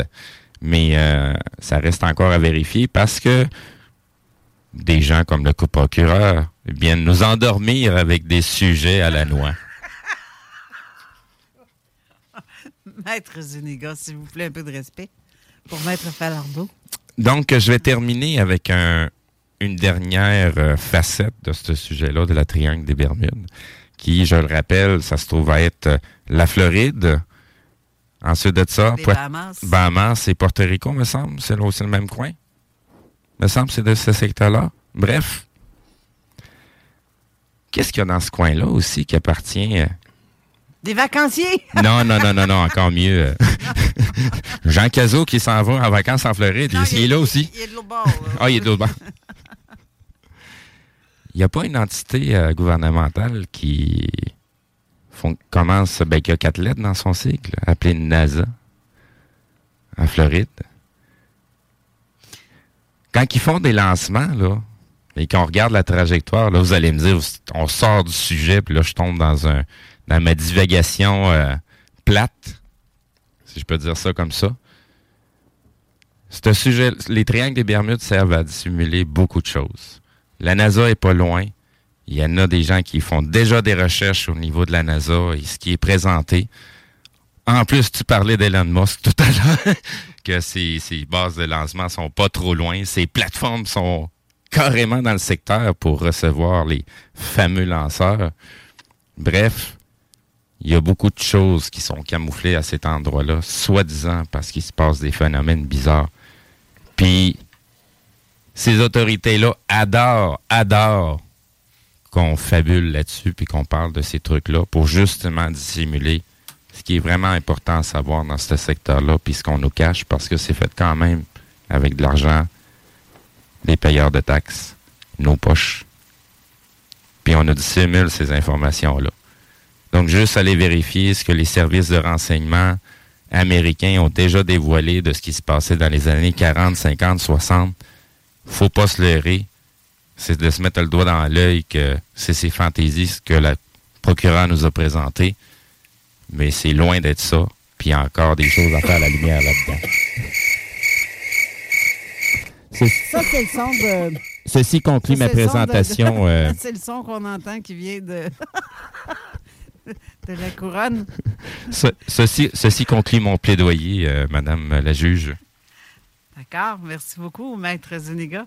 Mais euh, je veux revenir à une question, moi, parce qu'il y a des auditeurs qui qui fait partie du jury, qui ont des questions à poser concernant les bateaux qui ont euh, réapparu quelques années après leur disparition dans les Bermudes. Est-ce que ça a un rapport avec les bateaux dont M. Falardeau parlait tantôt, qui ont retrouvé plusieurs années plus tard? Ou est-ce vraiment dans le sens un bateau, ce qu'il y a encore des gens à bord vivants qui ont disparu dans le temps, qui sont revenus dans le temps d'aujourd'hui? Est-ce que vous avez déjà entendu parler de ce genre de phénomène, M. Falardeau? Euh, Là-dessus, oui. J'ai quelques informations. Dans le domaine euh, naval, les grands armateurs, bien souvent, euh, ils disposent de, de- de vieilles unités. Alors, euh, qu'est-ce qui arrive? C'est pour les assurances, ils les font disparaître. Et puis, euh, ils les font réapparaître plus tard. La- L'assurance, elle est, elle est, elle est encaissée et le bateau va à la casse. Fait qu'ils ont double. Ça, ça a été prouvé, ça. Ah ben. Ils ont double revenu à partir de ça. Euh, si vous. Est-ce que le Pokera serait en train de confirmer qu'il y a beaucoup de crosses là-dedans puis font des passes? Non, mais, mais, mais je pense que le maître Falardeau nous fait une comparaison aussi au World Trade Center, qui a eu des assurances de prix quelques Ça- jours avant. Ça semble plus des confidences. Là-dessus, là-dessus, je ne vais pas patiner là-dessus. Non, mais mais, mais, euh, je reviens à la- un des premiers cas de- de- d'assurance, c'était la Marie-Céleste. Ils s'en sont débarrassés, mais elle a été retrouvée par après. Comme je parlais au début de mon plaidoyer, euh, c'est parce qu'il y avait une, car- une cargaison et un équipage. Et puis quand le, bateau a été retrouvé, il n'y avait au- aucune trace de la cargaison. L'équipage avait disparu également. Alors, mais l'assurance avait été avait été euh, encaissée par, euh, en fait, c'est la Lloyds qui euh, était le, le grand le grand assureur, que ce soit du Titanic, euh, de la navette spatiale quand ils ont mis la, la, la, la professeure d'école, mais ils sont assez gros, eux autres, pour encaisser des pertes aussi majeures. Est-ce que vous me permettez de faire un genre de euh, contre-interrogatoire à M. Allez- Zuniga? Allez-y, maître Falardeau. Bon.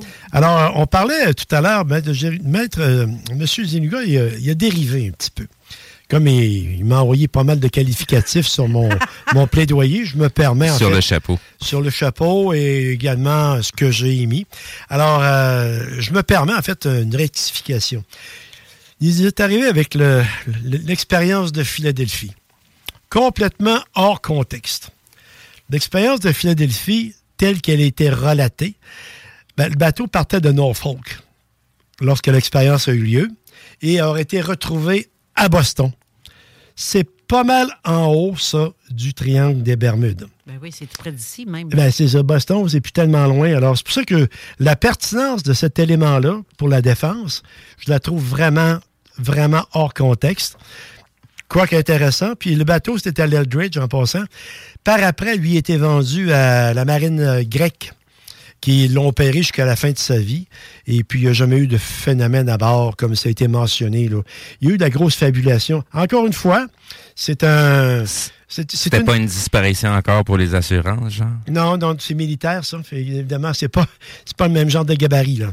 C'est un bateau militaire, mais euh, il, il aurait apparu, oui, ça, dans l'histoire. Moi, je donne peu de crédit à ça. Et puis, euh, c'est pour ça que ce point-là, en fait, ne doit pas être euh, retenu pour la défense. Objection retenue, c'est euh, bien euh, de mentionner, parce qu'effectivement, ça n'a aucun lien avec le triangle des Bermudes, mais le contexte, c'est quand même euh, la comparaison. Et tantôt, Maître Falardeau, euh, vous avez parlé, excusez, des Grands Lacs. Oui. Dans les Grands Lacs, Oui. on dit que certaines... Il y a beaucoup d'observations d'ovnis dans le secteur, autant que dans le secteur des Bermudes, triangle des Bermudes. Mais pour un petit lac, on va dire petit lac qui est comme grand comme une mer, comme vous dites, ben, je, je me demande si il n'y aurait pas une source. Parce que Maître Zuniga, tantôt, parlait d'une forme de pyramide euh, cristal Oui. dans le fond de la mer, mais qui. Est-ce qu'il y aurait possibilité que ça soit la même chose dans les Grands Lacs, en Ontario?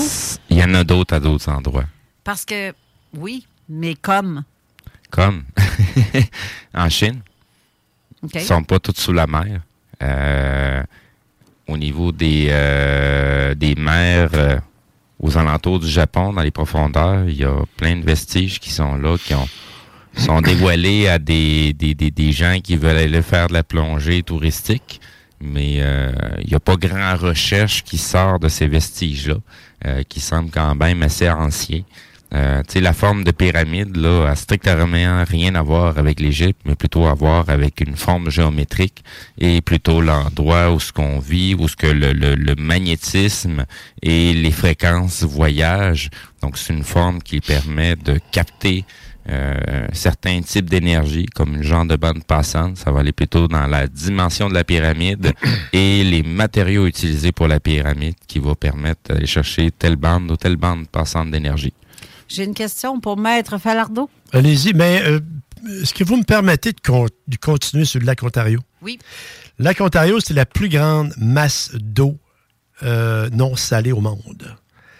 Et euh, je, je- je mentionne ça, même si ce n'est pas directement en relation avec le triangle des Bermudes, mais les disparitions dans le lac Ontario euh, de vaisseaux, on ne retrouve jamais les corps. Les corps disparaissent. Alors que s'il y a un naufrage dans le triangle des Bermudes, les corps sont retrouvés parce que c'est de l'eau salée. Les corps remontent à la surface. Dans les, euh, dans les mers douces, les corps, même gonflés, restent dans le fond. Alors, c'est une, caractéristique ça, qui est très curieuse par rapport à- au lac Ontario. Puis, comme je disais tout à l'heure, c'est un, c'est une mer. Hein, c'est- on dit lac, là, mais c'est une mer, comme la mer Noire ou la mer d'Aral euh, en Russie. Mais c'est- c'est une immense surface d'eau extrêmement violente pour les navigateurs qui euh, s'y aventurent. D'ailleurs, ça prend beaucoup d'expérience. Tantôt, vous avez mentionné un sous-marin russe enfoui dans le fin fond à 2000 pieds. Oui. Euh, qui, dont les, euh, Kursk? Non. les missiles sont encore très actifs. Oui. Mais n'ont jamais explosé. Non. Ils n'ont jamais tenté de faire exploser ces missiles-là. Non. Et pour quelles raisons le font-ils pas? Et s'ils le font, qu'est-ce qui adviendrait? Bon, le, sous-marin, euh, Steve, en passant, c'est le K-219. Si vous allez euh, googler ça, les auditeurs, euh, vous allez voir l'historique. ce qui est arrivé vraiment est encore classifié parce qu'au niveau de la guerre sous-marine, comme je disais tout à l'heure, dans le triangle des Bermudes, c'est très actif. Et puis le, le, le course, euh, le, le K-219 aurait été possiblement accroché par un sous-marin américain qui le suivait et aurait endommagé une partie de sa coque. Accroché, comme par hasard. Ben, c'est qu'ils ils font tellement pas de bruit, là. Ben oui. Ils sont très silencieux. C'est pour ça que tantôt, je parlais par rapport des, des petits navires en surface qui sont, qui sont en fibre de verre. Alors, eux, ces sous-marins-là, ce qui fait leur, ce qui fait leur caractéristique, c'est qu'ils sont silencieux. Le plus silencieux possible qu'ils qu'ils soient, mieux ils disparaissent. Ils sont pas suivables.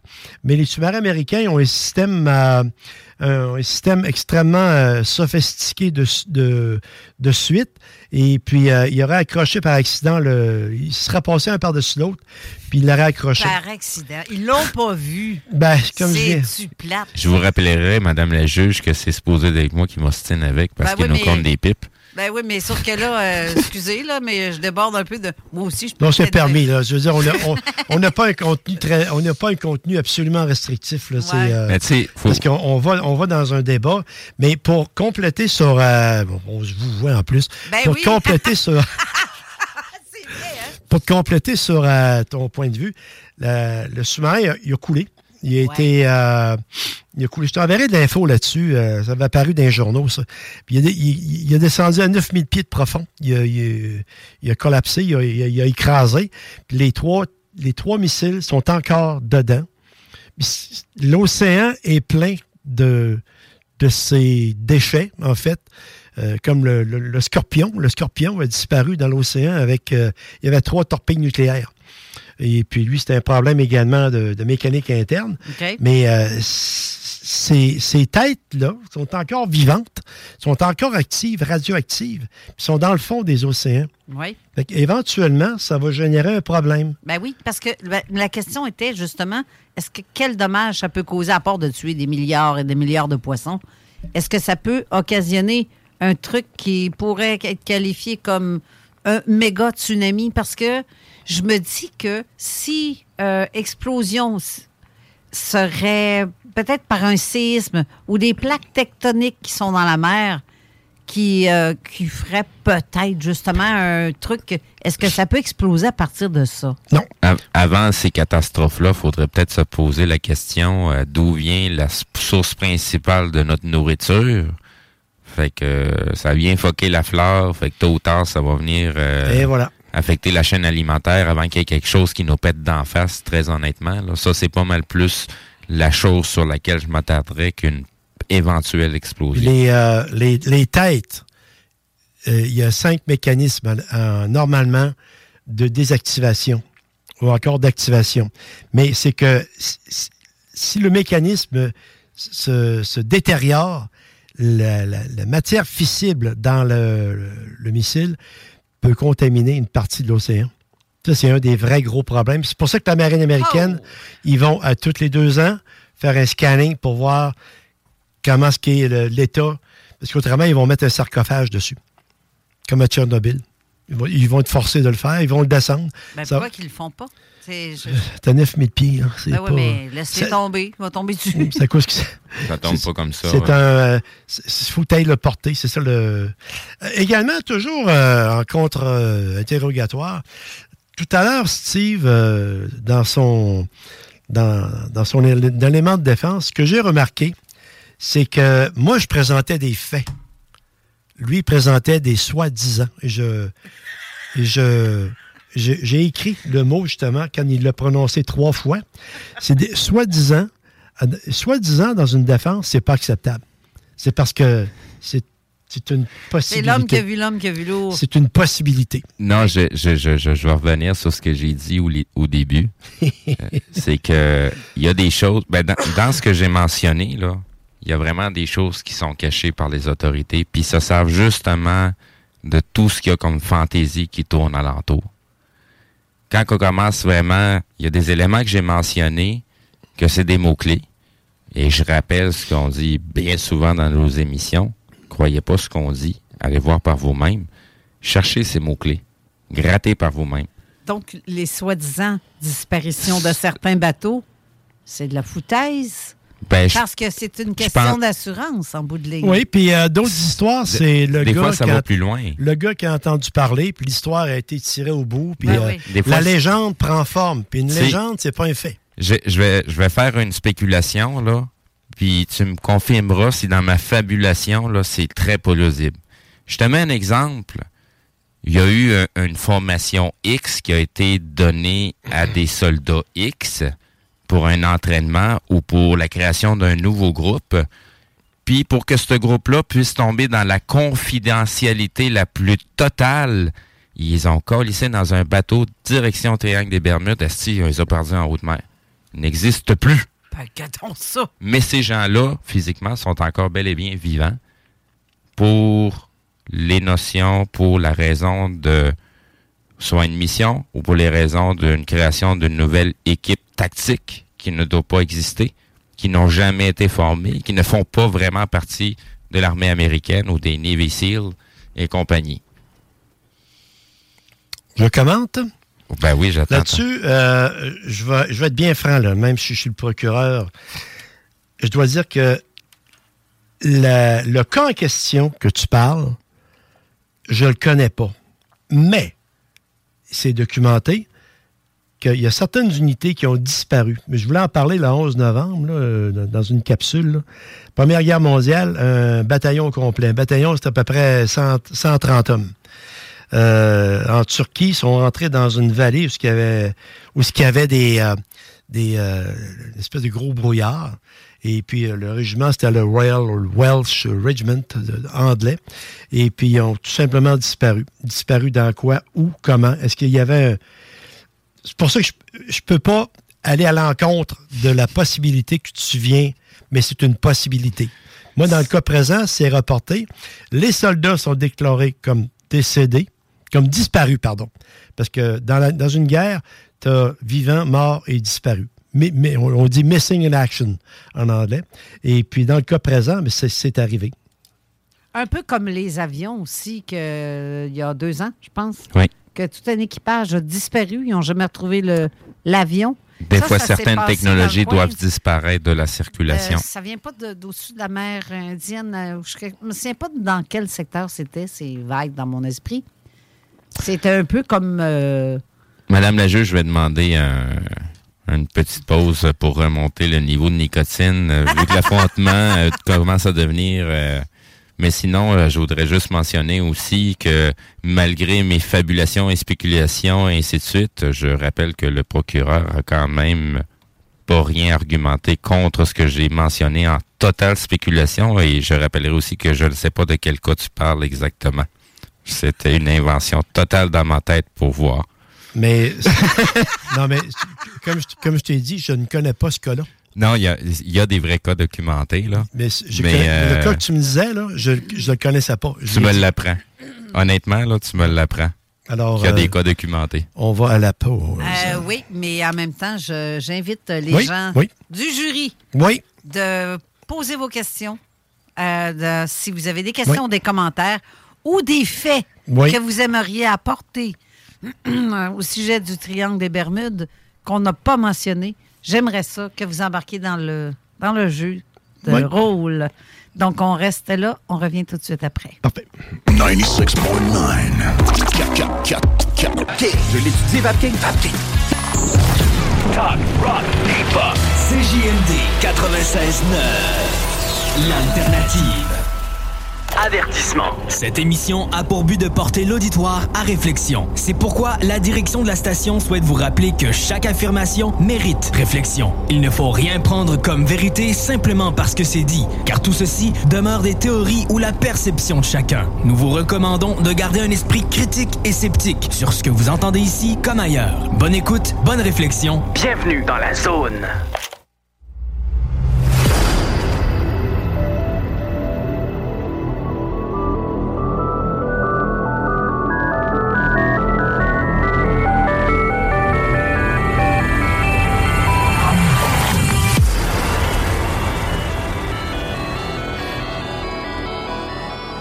Retour en studio pour la dernière portion de l'émission. À date, je n'ai pas vraiment de questions, à moins que je vérifie, Steve, si tu... euh, Ben, à date, il n'y a pas de sang à terre, il n'y a pas de... C'est pas ça que tu demandais? hein? Non, des questions des auditeurs ou des sujets qu'on n'a pas parlé. Il y a Chantal qui marque spéculation au tribunal. Juge José, ceci est inacceptable. Mais ça, c'est une cour pas comme les autres. Fait que, euh, Chantal... Change de poste, t'es pas content. Non, mais sans blague, euh, c'est. euh, ouais, effectivement. J'ai le droit de parole pareil, même si ça n'a pas de sens des fois ce que je peux dire. Mais c'est des questions que plein d'auditeurs peuvent se poser ou que je me suis déjà moi-même posées à l'époque. Il y a, il y a plus de cachotteries que de vérités qui, euh, qui sont divulguées. Puis quand on commence à trouver euh, la vérité, ben c'est pas compliqué. Ce qui confirme qu'on a vraiment trouvé la vérité, ben c'est bien souvent parce qu'on disparaît. Ouais, justement. Puis euh, retrouver sa face une peine de lait, c'est pas toujours. euh, Non. Mais euh, il y a quelque chose que tu as dit, euh, Maître Falardeau, durant la pause, que je trouve euh, assez important parce que c'est pas mal ça. Parce que moi, c'est une conclusion que j'amène euh, sur le. Écoutez, là, ça fait depuis 1974 que je le suis. Sur le, j'ai passé plusieurs fois au travers du triangle des Bermudes. Euh, je suis encore là. Et puis, euh, comme on dit, c'est des incidents qui, qui ont été rapportés. C'est plus les ponts que t'as de la misère. OK, laisse faire. Et puis. non, il me taquine parce que j'ai peur de passer ces ponts, là, comme le vertige. Mais quoi qu'il en soit, essaye pas de, essaye pas de défaire la concentration. Ça, c'est de la technique euh, Non, mais- latérale. Non, c'est que. Le tri- ma maillotche euh, le- à côté? non, pas besoin. Euh, le triangle des Bermudes, là, écoutez bien, c'est une, euh, c'est un phénomène qui a été commercialisé, qui a été galvaudé, euh, Mm. qui a été modifié, exploité, parce qu'il y a de l'argent à faire avec. Inventé. Et il s'en fait encore de l'argent. Et quand on. C'est on- quasiment une religion. effectivement, dans certains cas, je sais qu'il y a des gens qui doivent, doivent se dire, là, il doit être de complot que le gouvernement pour tout détruire ça d'une manière aussi structurée parce que je, suis quand même, tout ce que j'ai dit ici, c'est des faits, des faits documentés. Et puis, euh, il y en a qui, qui ont, qui ont la, la conviction formelle qu'il existe un, un- un- une existence vraiment là, dans cette légende du triangle des Bermudes. Juste un exemple en parallèle, d'accord? Le Saint-Suaire de Turin, OK, qui est un objet pas sacré comme tel, parce que l'Église ne l'a jamais reconnu, mais il garde en montre pour les fidèles. Et finalement, ça a été, euh, ça a été étudié euh, à deux reprises. Ils ont pris des morceaux pour faire des analyses.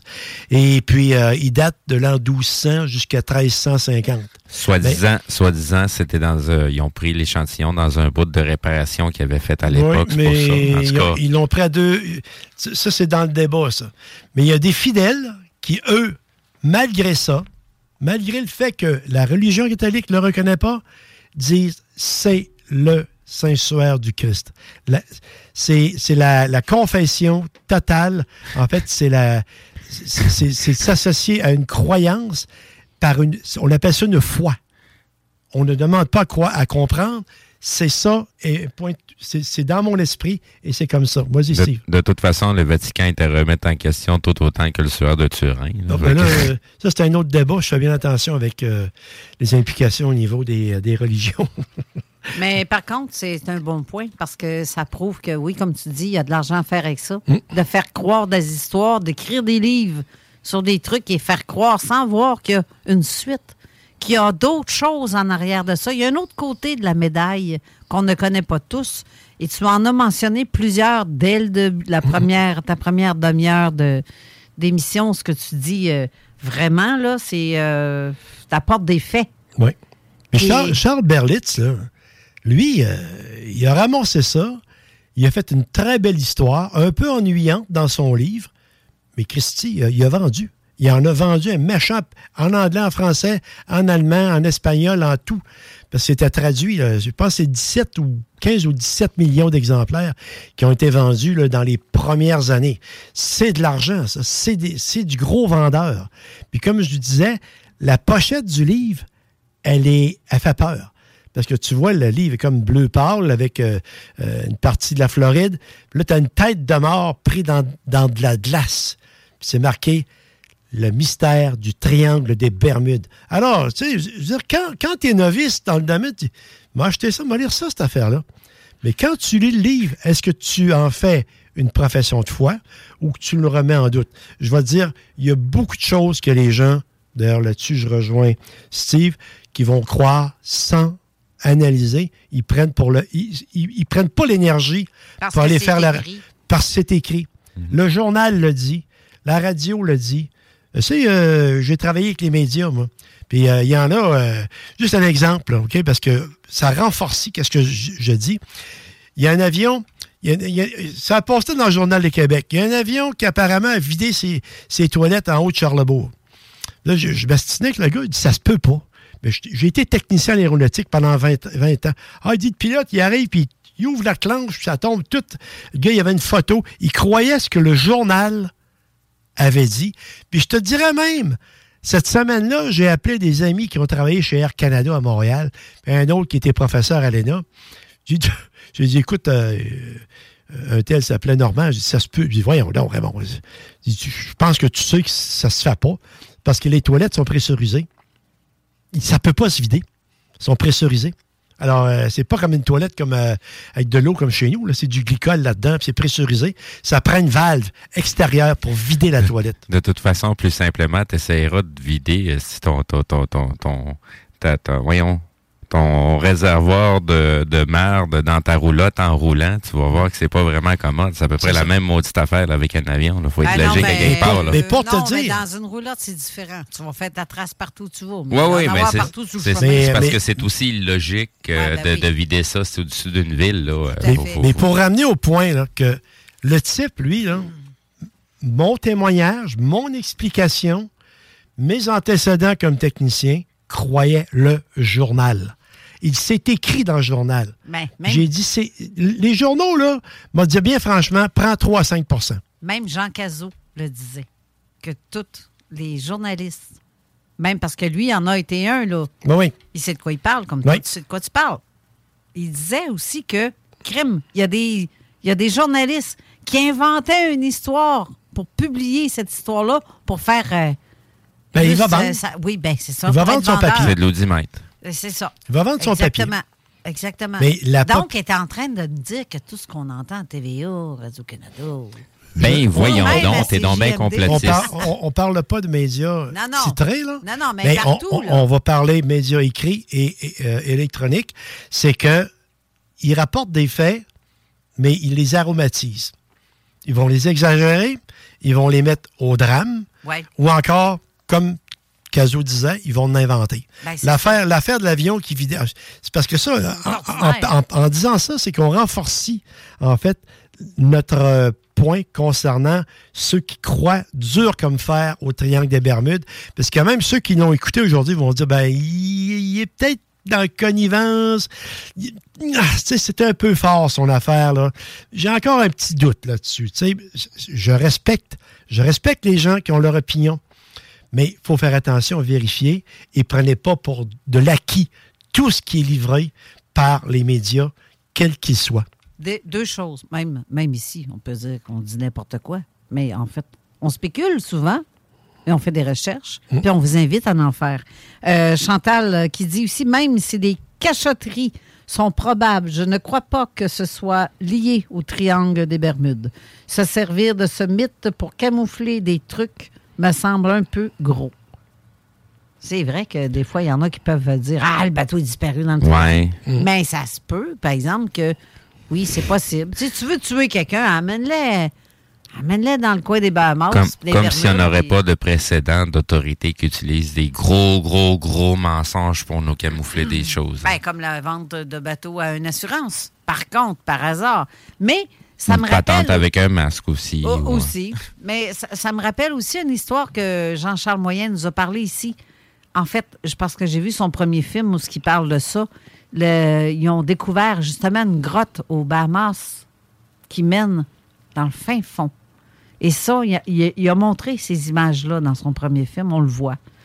Et apparemment qu'il y aurait des êtres sous-marins, des, des extraterrestres, intraterrestres, sous-marins qui vivent sous l'eau, qui seraient dans le secteur des Bahamas et qui aurait une porte d'entrée dans le coin des Bahamas. Et ça aurait peut-être un lien avec le triangle des Bermudes. Ça, c'est. Je, je- te vois sourire, mais je, je pense que tu as de quoi dire là-dessus. Je complète euh, en complétant qu'est-ce que j'ai déjà avancé avec Steve. Apparemment, il pourrait être, sont des éléments pas de preuve. Mais mon plaidoyer ici, ce sont des faits. Oui, mais, Mais c'est intéressant à entendre. oui, mais par contre, moi, Jean-Charles a filmé cette Mhm. entrée-là. Il l'a filmé, il l'a montré dans son, dans son premier film.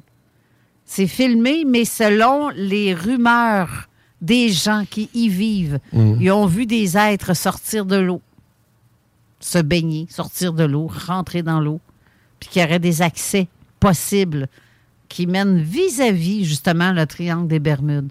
Ça aussi, c'est un autre, peut-être, lieu à exploiter, je dirais. J'aimerais souligner que tous les faits que euh, Monsieur le procureur nous a présentés, euh, il nous a pas mentionné d'où venaient ces sources. Tu ça de même. Tantôt, je dis que j'ai vérifié avec la marine américaine. C'est quand même assez éloquent. Et euh, le point que tu mentionnais, Carole, c'est que oui, d'accord, euh, on doit mentionner également que dans le triangle des Bermudes, il y a certains endroits qui ont des fosses abyssales les plus profondes sur la Terre. On parle de 28-29 000 pieds de profondeur, ce qui est énorme. Alors, quand, quand tu disparais là-dedans, tu, tu disparais pour de bon. Il y a des profondeurs qu'on n'est même pas capable d'aller. Euh, actuellement, tout Au- a été accompli. Au niveau des, a- au niveau des, euh, des équipements, là. Ah, ça- ils, peuvent, ils peuvent envoyer à certaines places des genres de drones sous-marins, drones, mais envoyer des, des Non, humains non, partout, non, non. c'est pas, c'est- ça, ça- ils peuvent pas aller partout avec Non. un sous-marin. là. Actuellement, au top, à peu près à 12 000 pieds de profond. Là. Est-ce que tu as entendu dernièrement Linda Moulton de parler d'une pyramide qui était aussi située dans, dans le coin de l'Alaska? Ben, euh, non. Je sais qu'il y en a en Serbie. Parce qu'il y en a plus qu'on pense sur la planète. Là. Des, C'est- ben, des pyramides. c'est- Donc, c'est. Beaucoup plus commun, là. Ça n'a rien, ça a rien à voir avec Ouais. l'Égypte, là. C'est Non, c'est- ben non, c'est- c'est ça, c'est qu'on essaye de nous faire à croire. euh, Les pyramides, il y en a un peu partout sur la planète, là. Une pyramide dans les montagnes ou une pyramide sous l'eau, des pyramides euh, autres, comme tu dis, ça n'a aucun rapport avec celle de l'Égypte. Mais il y en a, comme tu dis, à partout à travers Ben, la planète. faut, faut mais- s'attarder à la forme géométrique, carrément. Ouais. Parce que cette forme géométrique-là représente une, cer- une certaine masse, une certaine dimension, puis ces dimensions-là peuvent être disposées autrement, qui va donner une autre forme de pyramide. T'as la, la pyramide tétraède, quatre côtés, trois côtés. En Ben, fait, c'est- celle d'Égypte, là, que c'est c'est une huit côtés, là. Il y a huit faces. Il n'y en a pas quatre, il y en a huit. ben, c'est parce que tu regardes en dessous. le- Non, ça, ça arrive juste une seule journée dans l'année que de- tu vas pouvoir voir visuellement qu'elle a huit faces. Mais sinon, euh, en dehors de toutes ces, ces, ces- de- des, des 364 autres journées, tu le verras pas. Juste cette journée-là. Puis ce qui est le fun, c'est la journée où ce que ça arrive, que c'est vraiment une question de phénomène cyclique au niveau de la nature dans laquelle on vit. Et le soleil, Et- exactement. ombrage, Et euh. pas grand-chose à voir avec vraiment une certaine euh, dynastie euh, égyptienne quelconque. Là. En tout cas, il y a beaucoup de choses à, à- à- à encore réévaluer dans ce qu'il nous mentionne au niveau de l'Égypte. Mais les pyramides, il y en a un petit peu partout. Euh, puis euh, de différentes civilisations, là, comme je te dis, c'est vraiment la forme géométrique qui permet de faire quelque chose et non pas que c'est une tombe.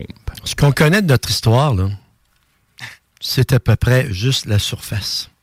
Je pense que oui. Parce que l'histoire, l'histoire euh, de l'humanité et de la préhumanité, les, je, te- je te dirais 95% on ne les connaît pas. Parce qu'en fait, les pyramides qu'on trouve un peu partout, même, euh, comme je te disais tantôt, celle Ouais. que Linda Moulton a mentionnée, qui se trouverait en Alaska, il y en a une aussi juste à côté d'Islande, euh, dans la- la- l'endroit où c'est sur la map. C'est quoi donc l'espèce de... Bosnie. Euh, non. euh, Groenland? Oui, Groenland. Ouais. Il y a d'autres pyramides qui ont été C'est tout découvertes la- c'est tout de l'Atlas, cette Groenland. J'ai été, là. C'est en tour d'Atlas. Il y a 1000 pieds de profond. Il y a 1000 pieds de glace. 1000 pieds? 1000 pieds de glace. J'y étais en- au Groenland. Et puis, euh, les rebords, ce que c'est dégagé, mais le centre, tu as 1000 pieds de glace. Qu'est-ce qui est en dessous? On ne le sait même pas. D'ailleurs, en passant, les Américains ont perdu une bombe atomique, là, puis ils l'ont jamais retrouvée. Elle est là encore. Ils l'ont jamais retrouvé. Non. Puis, vois-tu, le Groenland appartient, là, on rentre un peu dans les technicalités. Le Groenland appartient, en fait, au Danemark. Le Danemark n'avait jamais autorisé d'armes nucléaires sur son terrain. Un des rares pays d'Europe, d'ailleurs, qui avait refusé euh, la présence d'armes nucléaires, mais les Américains en avaient sur leur base de Tulé au Groenland. Alors c'est pour ça que, comme je disais tout à l'heure, l'histoire inconnue des hommes, même dans le livre de Robert Charroux, je trouve très bon, il y a des civilisations euh, disparues. Tes fameux triangles, tes fameuses pyramides dans le fond de, du, du triangle des Bermudes, elles sont là, c'est prouvé, ça. Là, Ben oui, mais c'est pas une légende, ça. Justement, mais qui les a mis là? Qui les a mis là? Question. C'est ça. Là est la question. Question. Qui les a mis là? C'est l'histoire qu'on connaît pas. Qu'on sait même pas. On sait même pas d'où ce que ça sort. Qui, quelle civilisation, quand? Il y a personne qui le sait, ça. Il y a des recherches qui se font. C'est des. Il n'y a, pas, euh, y a pas un- une tablette euh, explicative là, euh, comme, Comme la les ta- Sumériens. Comme les, la, tablette reçoit, de, euh, la, ta- la tablette de Rosette, par exemple, là, qui donne un, un certain euh, langage cuniforme, qui, était, euh, qui a été euh, euh, décrypté par Chambolion. Mais euh, il n'y a aucun témoignage parce que c'est probablement plus ancien que ça encore. On parle, des les Égyptiens, c'est 2000 ans avant le Christ. Puis là, on parle peut-être de 12, 15, 14 000 ans avant. euh, Ben, la- la- la- juste la datation au niveau du sphinx puis la pyramide, il y a, il y a une Pas discordance entre les deux. Là. Hum. Puis sinon, ben juste euh, rappeler à nouveau que du- au niveau des pyramides, ben il faut être égyptologue et Ouais. pas nécessairement anthropologue pour pouvoir euh, entrer là puis parler publiquement de quoi que ce soit de l'Égypte. Ouais, été. puis on reçoit M. Galador la semaine prochaine. Fait que ça peut être des questions. que Si vous avez des questions à poser à M. Moi, Galador. j'en ai pas mal déjà. Je suis je suis Ouais. prêt. Mais moi, avec. Oui, t'en as? Avec, oui, oui, effectivement. C'est parce que j'ai été, euh, j'ai été en Égypte, moi, puis euh, les pyramides, j'étais à côté. Et puis, euh, un bloc, un bloc de pyramides, là, c'était à peu près la grosseur du local ici. Tu sais, je pense que c'est 20 tonnes par par bloc. Oui, mais lui, il parle pas de la construction de Non, il parle de traduction, euh, Traduction, cuniforme, euh, langage. Il est déjà venu hein, à l'émission. Oui, mais oui, je- oui, je, l'avais oui, déjà pogné, lui. Ça fait. Oui, mais il revient parce que là, il nous a envoyé à Steve et moi son nouveau dictionnaire qui vient de sortir. Très intéressant, Qui est- même. Que oui, qui Oui. est intéressant. C'était l'an dernier, c'est qui était venu, là, je me souviens. là. Exact. Et Steve m'a fait découvrir un truc qu'il y avait là-dedans, comme par hasard, l'espèce de croix gammée qui était utilisée dans Ah le temps. Une swastika? T'imagines? C'est la swastika. Il y a 3000, 5000 ans avant Jésus-Christ. Mhm. Ah, tu l'as en plus. Donc, euh, mais c'est merveilleux, ça. Mais. Il y a des trucs qu'on va poser des questions là-dessus à M. Galador euh, la semaine prochaine. Eh Et Carole, euh, je pense que le, fil- le, le temps file. Je dois donner en conclusion que euh, la manière qu'on a présenté ça aujourd'hui, euh, c'est une manière amusante qui est facile à, à écouter pour les auditeurs parce que le sujet est traité par tranche. Ouais. Et puis même si vers la fin, on a, on a fait un contre-interrogatoire, puis on a amené des éléments pour renforcer un parti ou l'autre, j'ai bien aimé l'expérience avec euh, Carole et, et Steve. Ben, moi aussi, j'aime bien l'approche, la Je manière. me suis pas que- trop stiné, là. J'ai bien fait ça. on là. a de la difficulté à t'ostiner là-dessus sur certaines affaires parce que. Ouais, c'est ça. Il a, effectivement, il, a t'apportes fa- des faits. il a fallu que j'emmène des éléments euh, autres pour être capable d'avoir de quoi à dire. Par contre, mon, mon point reste quand même le même.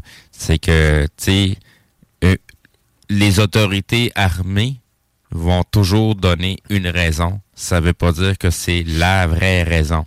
Ils donnent une raison pour le public, puis arrangez-vous avec ça. De toute façon, les gens sauront pas ce qui est euh, projet secret ou confidentiel au niveau militaire. Là. Fait qu'ils vont nous sortir des trucs comme ça, que c'est des faits, ça sort public, mais ça veut pas dire que c'est encore la vérité, parce qu'il y a beaucoup de choses qui ont été mentionnées par l'armée pour simplement étouffer certaines affaires. Ce fut une émission excellente. J'ai pas bien eu de questions, par contre, des auditeurs. La plupart vont probablement poser des questions trop tard parce qu'ils vont écouter le podcast. Mais il va être trop tard. C'est un développement, tout ça. hein, Ben, sinon, euh, il faudrait à moins d'aller répondre dans les commentaires sous le podcast de l'émission qui va sortir euh, en fin de journée, en fait. Euh, je vous remercie énormément pour ce petit jeu de rôle euh, très intéressant. Très. Euh, j'haïs pas le concept, on va te dire. J'haïs pas non plus d'avoir de l'air d'une tête de juge, même si euh, je suis pas quelqu'un qui juge personne. Mais tu le- juges t'es, t'es juge du, tri- du tribunal. oui, c'est ça. C'est, c'est ça. Mais j'ai bien aimé. J'ai bien aimé le concept de l'émission. Et euh, ça a été très apprécié d'ailleurs, euh, l'idée par les auditeurs qui ont trouvé ça original, notre façon de procéder. Et euh, là, je vous invite à rester là parce que l'émission qui suit va être de. euh, l'animateur sera à pas paranormal avec Patrick Sabourin. En temps normal, c'était l'AQU qui devait y être, mais comme je l'ai mentionné la semaine dernière, on envoie nos ondes curatives à Gilles Milo, qui a été hospitalisé de toute urgence euh, la semaine dernière. Exact. Parce qu'ils ont trouvé, en fait, que c'était comme une méningite qui a fait, à cet âge-là, c'est pas évident, en tabarouette. Non, c'est ça.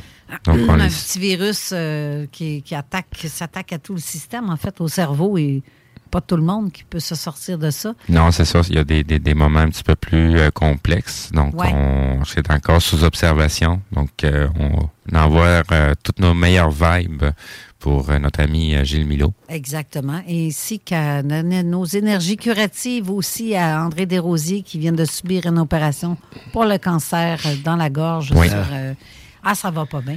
Et en même temps, dans la même semaine, euh, Ricardo Melfi aussi qui s'est fait opérer pour un œil. Je te dis, cette équipe-là, Non, c'est dans bave, euh, toutes les trois dans la même semaine. là. Dans les passés, nous, c'est à nous. Là. Si, dans, la même, Exactement. dans la même semaine, Tessier, moi, puis. euh, euh, les, les trois, les trois à l'hôpital, c'était pas pire, ça? Non, c'est euh, c'est assez. euh, Ben, je vais dire, Carole, juste un, un petit mot terminant. Euh, avant mon incident l'année- de l'an dernier, parce que j'ai eu un petit problème euh, léger cardiaque, là, avant ça, j'étais invincible. Aujourd'hui, On se pense. je vis, je, me- je me pensais invincible. Aujourd'hui, je vis le jour et le jour. Et chaque jour que j'ai, je l'apprécie. Exactement. Ben, c'est ça qu'il faut faire. Ça a toujours été ça qu'on devrait faire. Des fois, on le fait Parce pas. qu'on ne sait pas. C'est ça que j'ai dit en début d'émission aussi. Faut, faut pas avoir, faut pas attendre euh, qu'on arrive à un moment de ce genre-là pour lâcher prise et vivre son moment présent. Là. Exactement. Parce qu'on ne sait pas ce qui nous pend au nez ou ce qu'on a dans le dos. On peut se faire poignarder par Dame Nature. hein. De C'est- toute c'est comme, façon, euh, de toute façon, t'as pas besoin de savoir. Non. La seule chose que tu as besoin de faire, là, vis ton moment présent. Exact. Ose faire tes pas, même si tu vois pas le sol, ça n'a aucune d'importance. Il va être là le sol quand ton pied va poser. Exactement. Puis n'ayez pas peur de la mort. De toute façon, on sait qu'il y a quelque chose de l'autre bord. Moi, je le sais. Exact. Plusieurs le savent. Même s'il y en a qui se posent la question. Moi, je le sais. C'est euh, c'est aussi simple que ça. Je vous remercie infiniment d'avoir été là. Restez là pour l'émission de Apa Paranormal dans la zone insolite. Et on vous revient la semaine prochaine avec Louis Galador Oui. pour parler de son dictionnaire et de poser des questions sur les Sumériens. Oui. Sur les... Puis d'autres sujets aussi, parce que là, il y, a- Ah, y des trucs qu'il est allé répondre à- dans d'autres émissions qui viennent, dans le fond, confirmer ou infirmer. En tout cas, bref, on va pouvoir en parler. Là. qui a rapport avec des reptiliens. Genre. Genre. Ça va être très, très, très, très, très phénoménal comme Oui. émission. Donc, restez là. Ça se peut que ça va être du délire. Oui, ça. ah, ça, c'était quelqu'un que je voudrais même pas inviter ici, ça. Bonne semaine Euh, à Bonne tous. semaine à vous tous et toutes. Merci d'avoir été là. Merci, chers auditeurs. Si vous avez des questions que vous écoutez par podcast, mais posez-les. Puis euh, peut-être que soit Steve, euh, Raymond, On va, moi, on va revenir sur vous, le euh, sujet, sinon on va répondre aux questions ça. directement. Exactement. Donc, bonne semaine. Bye bye. Bye bye. Ici BI, c'est Timo de Tactica. Vous écoutez CJMD 96.9, la seule radio du 8-3, mais la meilleure du 418.